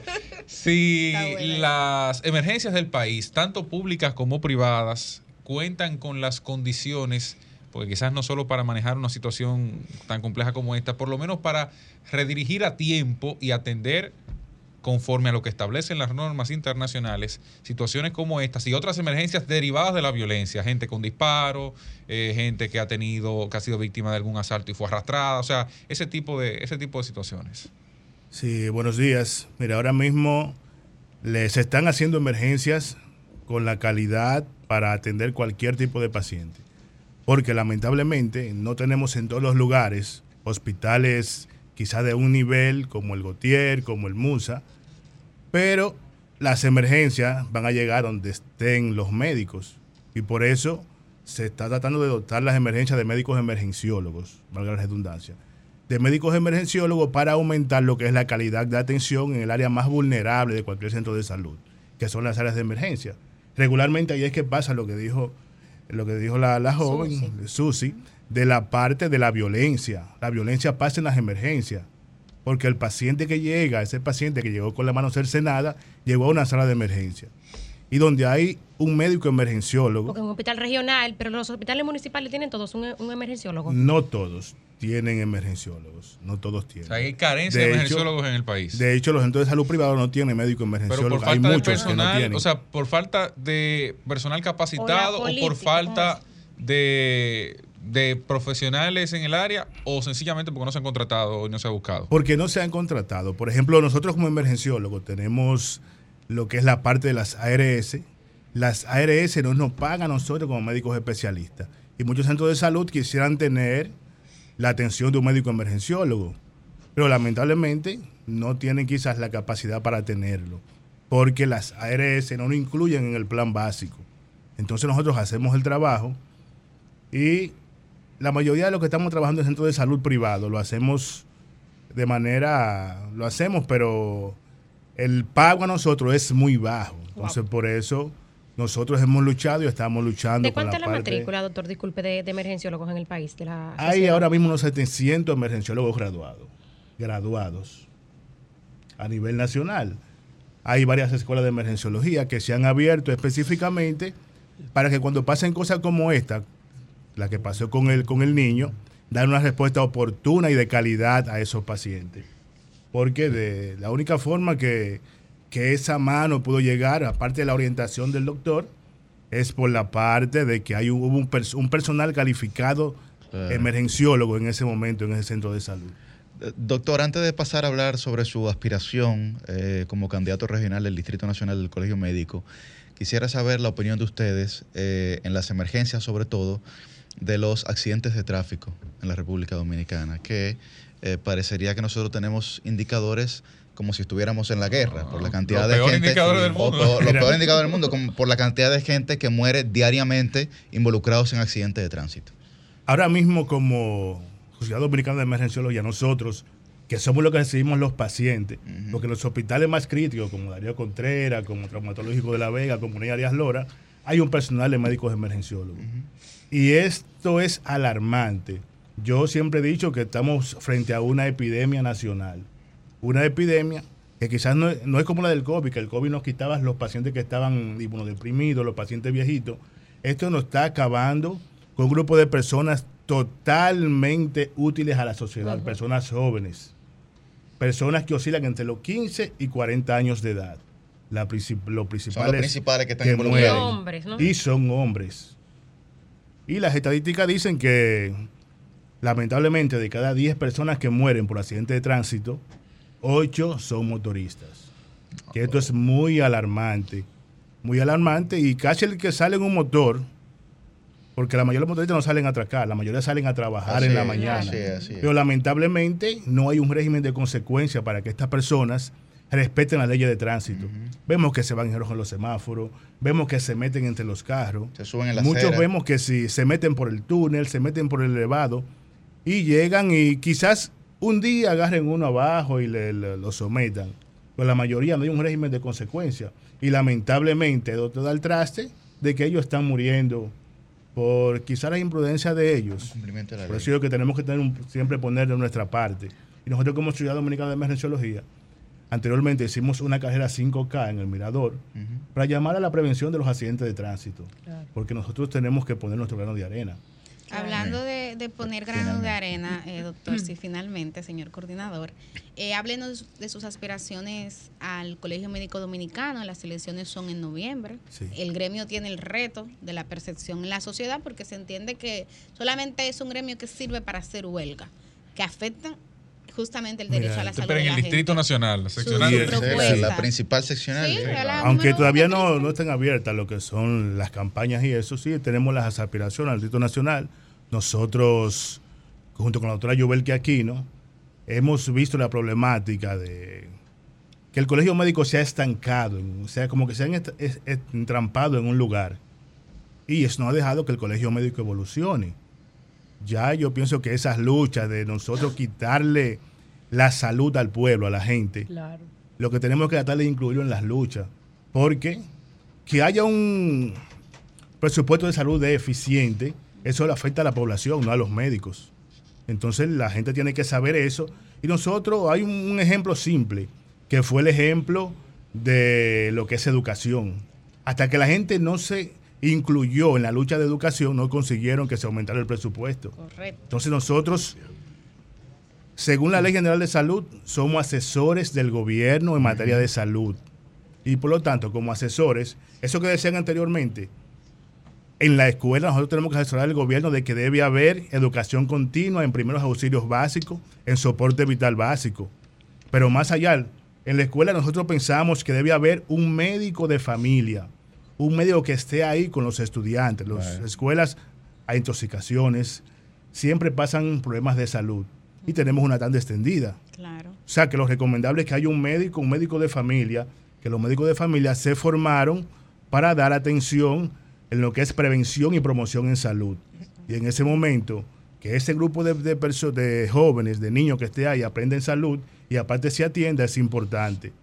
Y nosotros como emergenciólogos, esa parte de soporte vital básico, porque por ejemplo, si aquí eh, Dios nos libre, una persona sufre, por ejemplo, un desmayo, un- una parada cardiorrespiratoria, que el que esté aquí sepa cómo reanimar a esa persona, como hizo esa jovencita que supo cómo proteger a esa persona de que no perdiera ese miembro. O sea, eso debe enseñarse de cómo tú controlar una hemorragia de repente.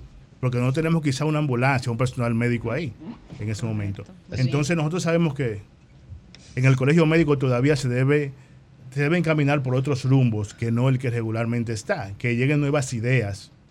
Y nosotros, como estamos con Teste y tenemos las ideas prácticamente similares con la doctora, por eso decidimos apoyarla a ella y ser parte de lo que es el nuevo, eh, la nueva directiva del colegio médico que se va a elegir Dios mediante, como dijo eh, Susi, el 8 de noviembre. El doctor Severo iba a decir algo para cerrar. Bueno, no, que me alegra mucho que tengamos en el Colegio Médico una nueva propuesta, con un nuevo estilo para lograr reivindicaciones para los médicos y para el sector salud. Ahí está hablando el Y- presidente del colegio, ¿verdad? y hablar, y hablar sobre la despenalización del acto médico. Los médicos trabajan asustados porque por cualquier cosa piensan que tenemos, eh, eh, estamos eh, sometidos a una demanda, que se hable de la residencia médica, que se hable de la educación médica continua, porque que se hable de despenalizar el acto médico es, es ya algo nuevo. El relevo generacional hay que darle oportunidad al- en el sector salud, hay que darle oportunidad. El Colegio Médico fue fundado el 18 de agosto de 1891. ¿Cuántos años tiene? Y siempre, y siempre lo mismo. Hay una nueva propuesta. La doctora Yuvalki Aquino, joven cirujano general del Félix María Goico, junto con ese equipo, eh, eh, yo entiendo que, que puede dar eh, una nueva una nueva alternativa a la solución de los problemas de salud en la República Dominicana, porque el Colegio Médico Dominicano, como asesor del Estado en materia de salud, está, está comprometido con hacer propuestas logrables a favor de la, de- del pueblo, de la salud del pueblo dominicano. Bueno, muchísimas gracias, doctor Severo Mercedes, doctor Jairo González. Le deseamos eh, éxitos promisorios en sus aspiraciones. Doctor eh, Mercedes, para nosotros, o por lo menos para mí, sus palabras son de suma valía porque usted fue presidente y colaboró con la alternancia. No se quiso ahí, ¿verdad? Eh, Y no eh, vuelto a ser per- permanecer y no ha vuelto a ser candidato. Ojalá algunos políticos eh, de nuestro país eh, tomen el ejemplo del doctor Severo Mercedes. Bien Siga aportando, pero creyendo, creyendo en esta nueva generación. Y ojalá Sí. otros políticos lo hubiesen entendido también. Así es, así es, así Sí, es, sí, así es, así es, así es. Cambio y fuera.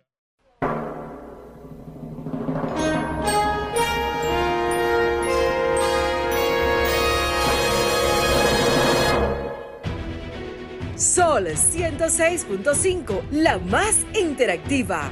Una emisora RCC Miria.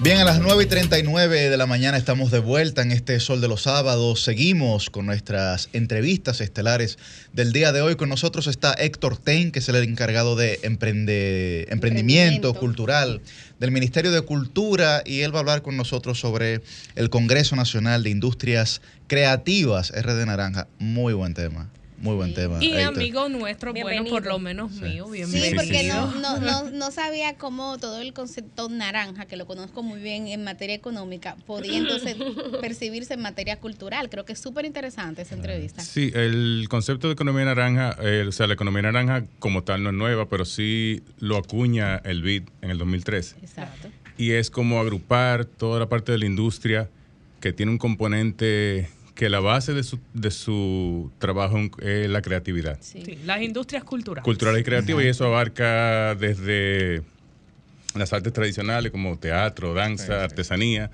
hasta desarrollo de software, videojuegos, o sea... ¿Incluye la moda, Héctor, eso? Incluye la moda. Incluye, y algo común en la mayoría de, todas, de todo esto es que la mayoría de estas cosas pueden ser protegidas por pro- propiedad intelectual. Y nos habla alguien que sabe de lo que se está refiriendo porque Héctor Ten es un gran actor. Eh, los que no hayan tenido la oportunidad estén pendientes cuando él tenga presentación. Ah, claro. Yo lo he visto varias veces. Gracias, gracias. eh, actuando y la verdad es que es excelente.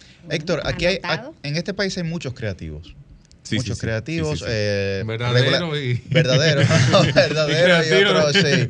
Eh, pero realmente poco visibilizado para la sociedad en sentido general. En, en el nicho, digamos, de los creativos se conocen prácticamente todos, pero frente a la sociedad es muy raro ¿no? que, que fuera, digamos, de esos entornos o grupos eh, puedan penetrar.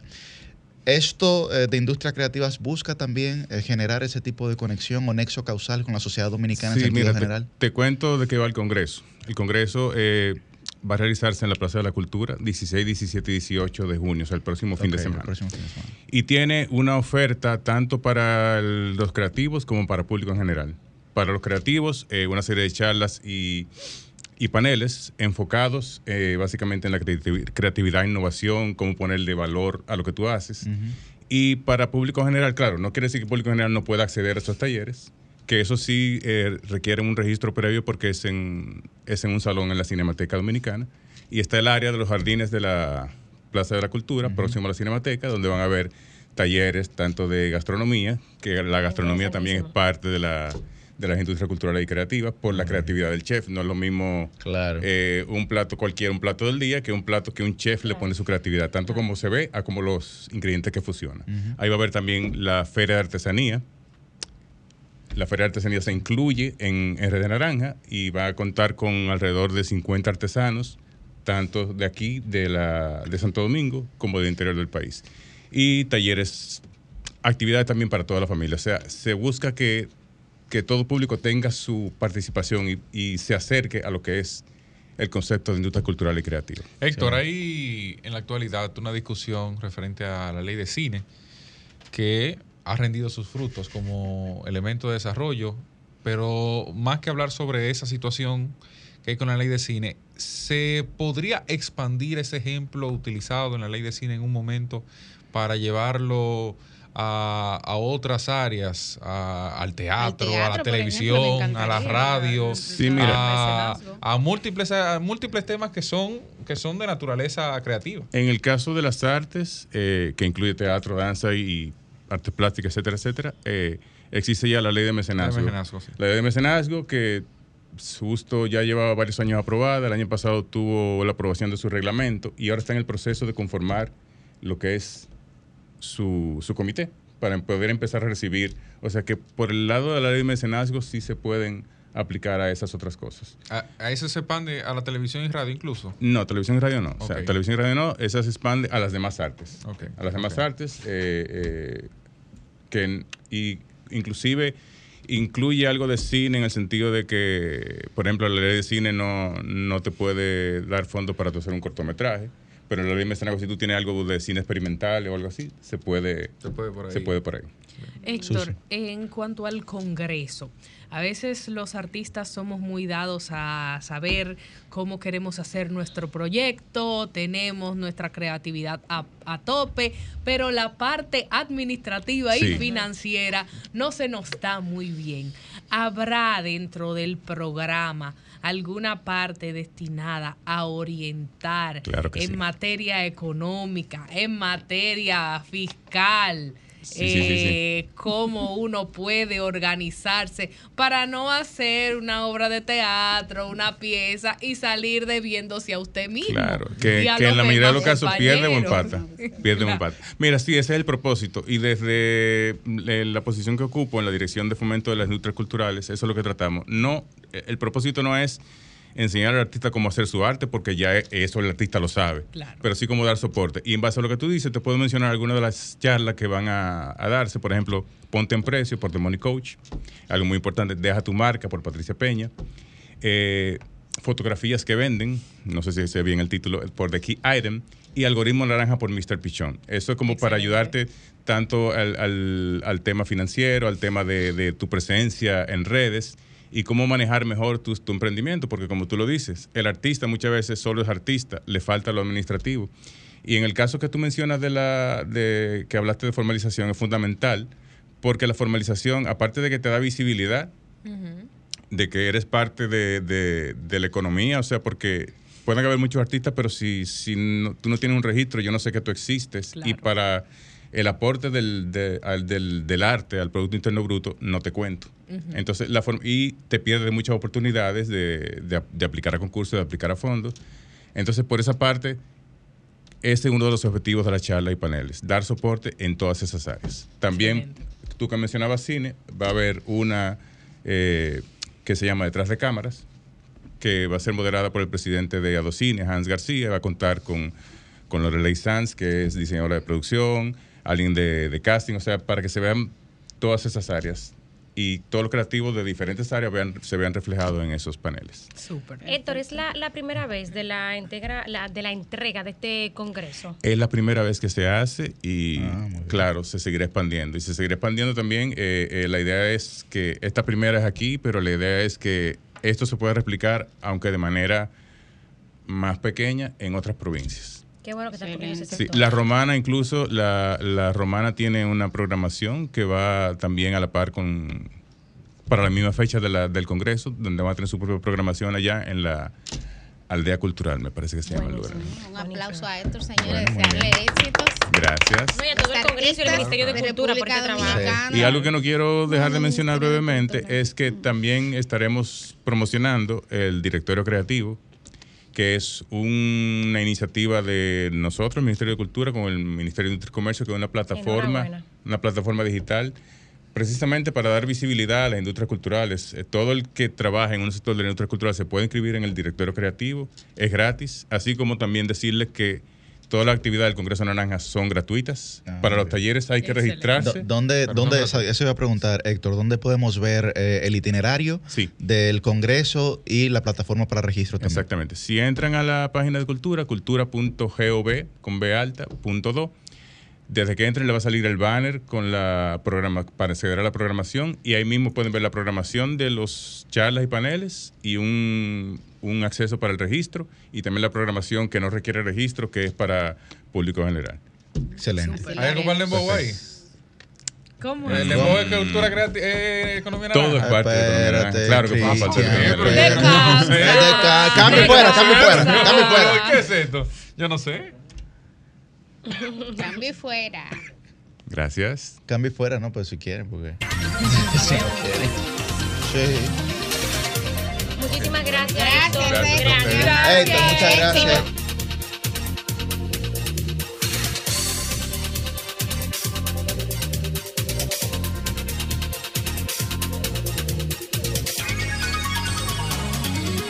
Bueno, pues seguimos este sol de los sábados. A las 9 y 49 de la mañana tenemos vía telefónica a Ashley Calderón. Ella es estudiante de término de la carrera de comunicación, mención corporativa de la Pontificia Universidad Católica Madre y Maestra de la PUCA, ¿verdad? Que celebrará, ¿eh? Tu alma mater. Mi alma mater, sí. Y Que la celebrará, mía. y la de Susi, que celebrará el Festival de Cine Semana Más Corta 2023, enfocado en medio ambiente, con el lema Cine Verde y Humano. Buen día, Ashley. Muy buenos días. Saludos. Muchísimas gracias por recibirme. Ahora sí. Saludos. Ahora sí, Ahora te sí, escuchamos. Ahora te escuchamos ahora. Adelante. Perfecto. Muchísimas gracias. Así como, perdón, este año venimos con Semana Más Corta 2023 con el tema Cine Verde y Humano, con intención de orientar y educar acerca del medio ambiente y los objetivos de desarrollo sostenible. Bien, ¿y cómo se desarrollará esto, Ashley? Y la O- fecha, ¿A partir de Fecha, cuándo? lugar, ¿En qué consiste? ¿Quiénes participan? Claro, empezamos desde el lunes 12 al viernes eh, 16 de O junio. sea, este mismo lunes Estamos- próximo. Exactamente. Estamos, eh, realizamos todo esto en el auditorio de la Pucamaima, en el edificio de Medicina e Ingeniería, se llama edificio A1. Eh, este año, perdón, tenemos conferencistas invitados como José María Cabral, cineasta dominicano, Marvin del Cid, cineasta y fotógrafo guatemalteco, eh, delegados de la productora del cine dominicano Minerva Films y representantes de Lantica Media. Este año tenemos un premio chulísimo porque básicamente a los alumnos que mejor eh, presenten su categoría cortometraje Ejeda Dominicana eh, obtendrán la oportunidad de asistir al evento Diverseries y Platino, que este es celebrado en España a finales de este año con los gastos absolutamente todos pagos. Y también tienen la oportunidad de presentar su cortometraje en una de las salas de Caribbean Cinema. vale destacar que todo este proyecto está producido y manejado por estudiantes. Los, todos los cortometrajes son producidos por estudiantes, el área de protocolo, relaciones públicas, por ejemplo, lo que estoy haciendo yo es por estudiantes también que nos ofrecen la oportunidad de explotar nuestro talento y de, de ganar experiencia, ¿no? Ashley, Em, ¿quiénes ujú. pueden ir a disfrutar de la semana más corta? Puede ir todo el que quiera, es totalmente gratis. ¿O registrarse en algún lugar? Exacto, es totalmente gratis. El único, lo único, el único Bueno. paso que hay que llevar para poder ir es entrar a, al a Instagram arroba exprésate Pucamaima. Hay un link disponible para todos ustedes donde se pueden eh, se pueden inscribir. También es bueno que sepan que durante toda la semana, además de presentar los cortometrajes realizados por los estudiantes, tienen workshops disponibles, tanto enfocados al medio ambiente como al cine dominicano en la preparación del mismo. Bien. Súper Excelente. interesante. Bueno, Bueno, pues muchísimas gracias, Ashley Calderón. Le deseamos muchos éxitos en esta nueva edición de la Semana Más Corta 2023. Ashley, ¿pudieras repetir las fechas, por favor? Claro que sí. Lunes 12 eh, de junio hasta viernes 16 de junio. Actividades toda la semana, desde la mañana y en la noche tenemos la presentación de cortometrajes. Y tenemos universidades invitadas también. Perfecto, pues esta próxima semana de inmediato. Muchísimas gracias, Ashley Calderón. Oh, pero- Bueno, pues nosotros hemos llegado al final de este Sol de los sábados. Le agradecemos a todos ustedes por la sintonía.